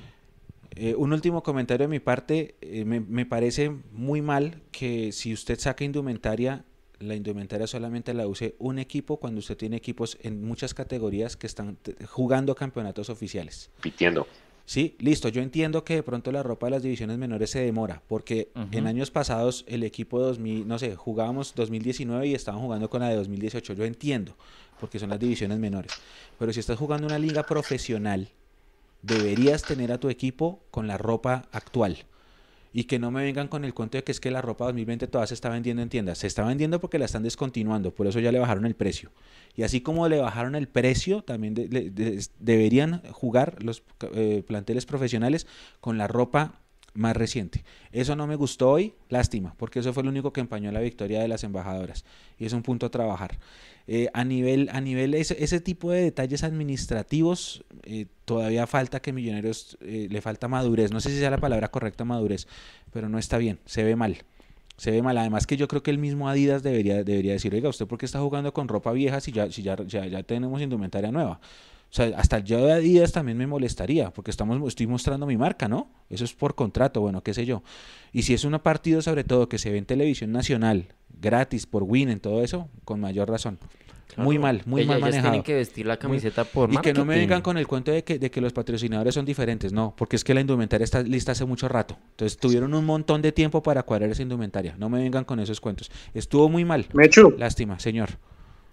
Pero ojo que le pueden salir con esta respuesta. No es la mía, pero le pueden salir con esta respuesta. Si usted indaga más al fondo, ¿no? o si indagamos más a fondo, nos salen con la siguiente perla. Es que el uniforme eh, es para dos campeonatos. ¿Sí? Y como Millonarios solo ha jugado un campeonato, hablando del femenino, solo ha jugado un campeonato con esa camiseta, entonces pues lo vamos a utilizar en este. Le pueden salir con ese porque ese fue el argumento para retardar el lanzamiento de la camiseta 2021 de este año. Sí, que por eso fue que pero- se retardó. porque- Sí, sí, sí. No, seguramente, y seguramente sí, pero, pero no son, no, no es la cantidad de campeonatos, sino la cantidad de partidos. O no, bueno, no sé. El punto es que las embajadoras sí jugaron en 2020 con esta que jugaron hoy, y el año, y en 2019 jugaron con la de 2019, ¿no? Sí, sí, sí, sí, no, pero pues como estamos en el país de las excusas, Ah, eh, claro. pues por ahí salen en una de esas, ¿no? Claro, Es a lo que me refiero. Y, y oiga, y vio, mire lo que dice Andrés, que ni siquiera son capaces de vender la camiseta del equipo femenino. Ese es, ese es otro tema también, ese es otro tema, que por temas de, logística, de estampado, de, de cantidad de, de camisetas que no se puede vender, listo, uno lo entiende porque definitivamente para Díaz somos un equipo clase C y porque acá no se hacen los esfuerzos, uno lo entiende, pero que las jugadoras salgan a jugar con la, con la indumentaria nueva. Pero Mechu, es que- es entendible, ¿sabe por qué no Mechu? Porque como le dice usted a Allianz, que es el patrocinador de las embajadoras, que usted, que, que, usted no puede rotar en la calle con las camisetas del equipo femenino porque simplemente no hay la capacidad para imprimir. Eh, yo creo que también es un tema de respeto porque es una empresa eh, internacional que se la está jugando por invertir en el fútbol profesional femenino y no tener la posibilidad de hacerlo, pues me parece que está mal. Me parece que está muy mal llevado ese tema también. y por el tema también comercial, es lo que usted dice. Alguien se puede, se puede, se puede poner bravo, se puede molestar porque, pues, finalmente es su marca la que está saliendo aquí y por qué no, no llevarla más gente con, con, la venta. Pero bueno, listo. De, de, de, alguna vez a mí me explicaron que por temas logísticos y de, y de inventario, de cantidad de camisetas, pues no se podía vender. Lástima, porque a mí me gustaría tenerla. Pero, pero que las jugadoras salgan y jueguen con esa camisa. Porque es que si usted entra a la tienda de millonarios, usted sale, usted se mete a Dama y en Dama sale camiseta 2021 y sale la camiseta nueva. Y yo eh, me acordaba de muchas, gente, de muchas gentes, de muchas mujeres eh, poniendo, luciendo su camiseta recién estrenándola en el clásico, que para mí, opinión personal, estrenar camiseta es, en, clásico no es una buena cábala, pero bueno, ya fue. Pero la gente estrenaba su camiseta, las damas, las, las hinchas, y ponían sus fotos en Instagram y en Twitter y toda esa cosa. Lindas se veían con su camiseta. Pues hombre, ¿Por qué no que, la, que el plantel profesional femenino también la luzca? Es que no hay excusa. Yo, a mí no, ninguna excusa que me digan me sirve, lamentablemente. Y con esto cierro. Gracias a todos por estar conectados.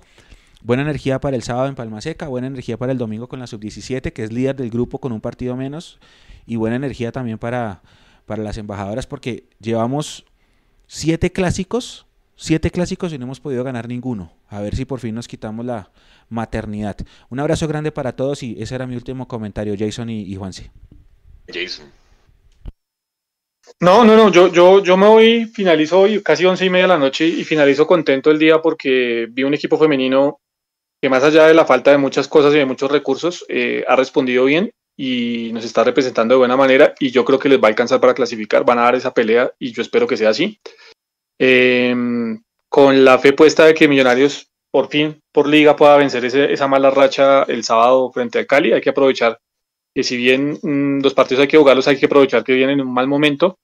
Y lo tercero, eh, pues que se queden pegados a toda la información de Mundo Millos, que sigan la transmisión el sábado, que estén pendientes de las inferiores el domingo y obviamente el clásico femenino el sábado a las 11 de la mañana. Antecitos de las 11, imagino, Nico, vamos a estar en transmisión para mirar lo que puede ser casi el paso seguro de Millonarios a la siguiente ronda. Así que, bueno, ahí vamos a estar pendientes de todo y la invitación a que nos sigan eh, acompañando.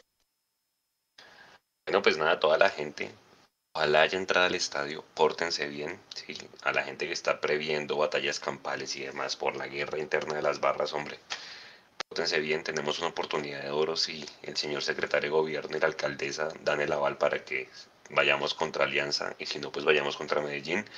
Yo creo que si lo dijo el presidente Camacho es porque yo eso está bastante adelantado. Pórtense bien, cuídense mucho, disfruten de volver al estadio. Nosotros vamos a estar con todo el cubrimiento, no solamente allá, sino desde pasado mañana en Cali, llevándoles todo el contenido, lo que pasa. Eh, mucho apoyo a los jugadores. Ojalá yo quiero, en lo personal, que lleven a, uno de esos cuatro al partido de La Paz. Creo que se valoriza mucho eh, el jugador pues para futuras ventas, que es lo que nos hace falta hacer bien y que vaya un buen equipo. Y el resto, pues nada, a todos muchas gracias por estar con nosotros. Nos vemos a qué horas es la rueda de prensa, Mecho.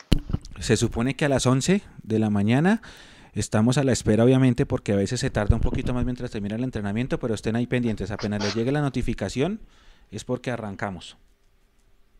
Duque nuevamente borrado en el Atlético San Luis que acaba de perder contra el Necaxa 2-0. Jugó Necaxa de Don Ramón. Bueno, ahí vamos. Ahí va John Duque con seguramente no ha jugado más de un partido completo desde que llegó a México. Pero bueno, a todos muchas gracias. Nos vemos mañana en la rueda de prensa. Nos vemos el sábado en el partido de liga con el Cali Clásico Añejo. El lunes en el Clásico de las Embajadoras. El miércoles contra Alianza Petrolera. Seguramente jueves en el live. Y el siguiente fin de semana con el Medellín. Cuídense mucho. Descansen. Buen fin de semana para todos. Buen cierre de semana. Y gracias por estar con nosotros. Chao.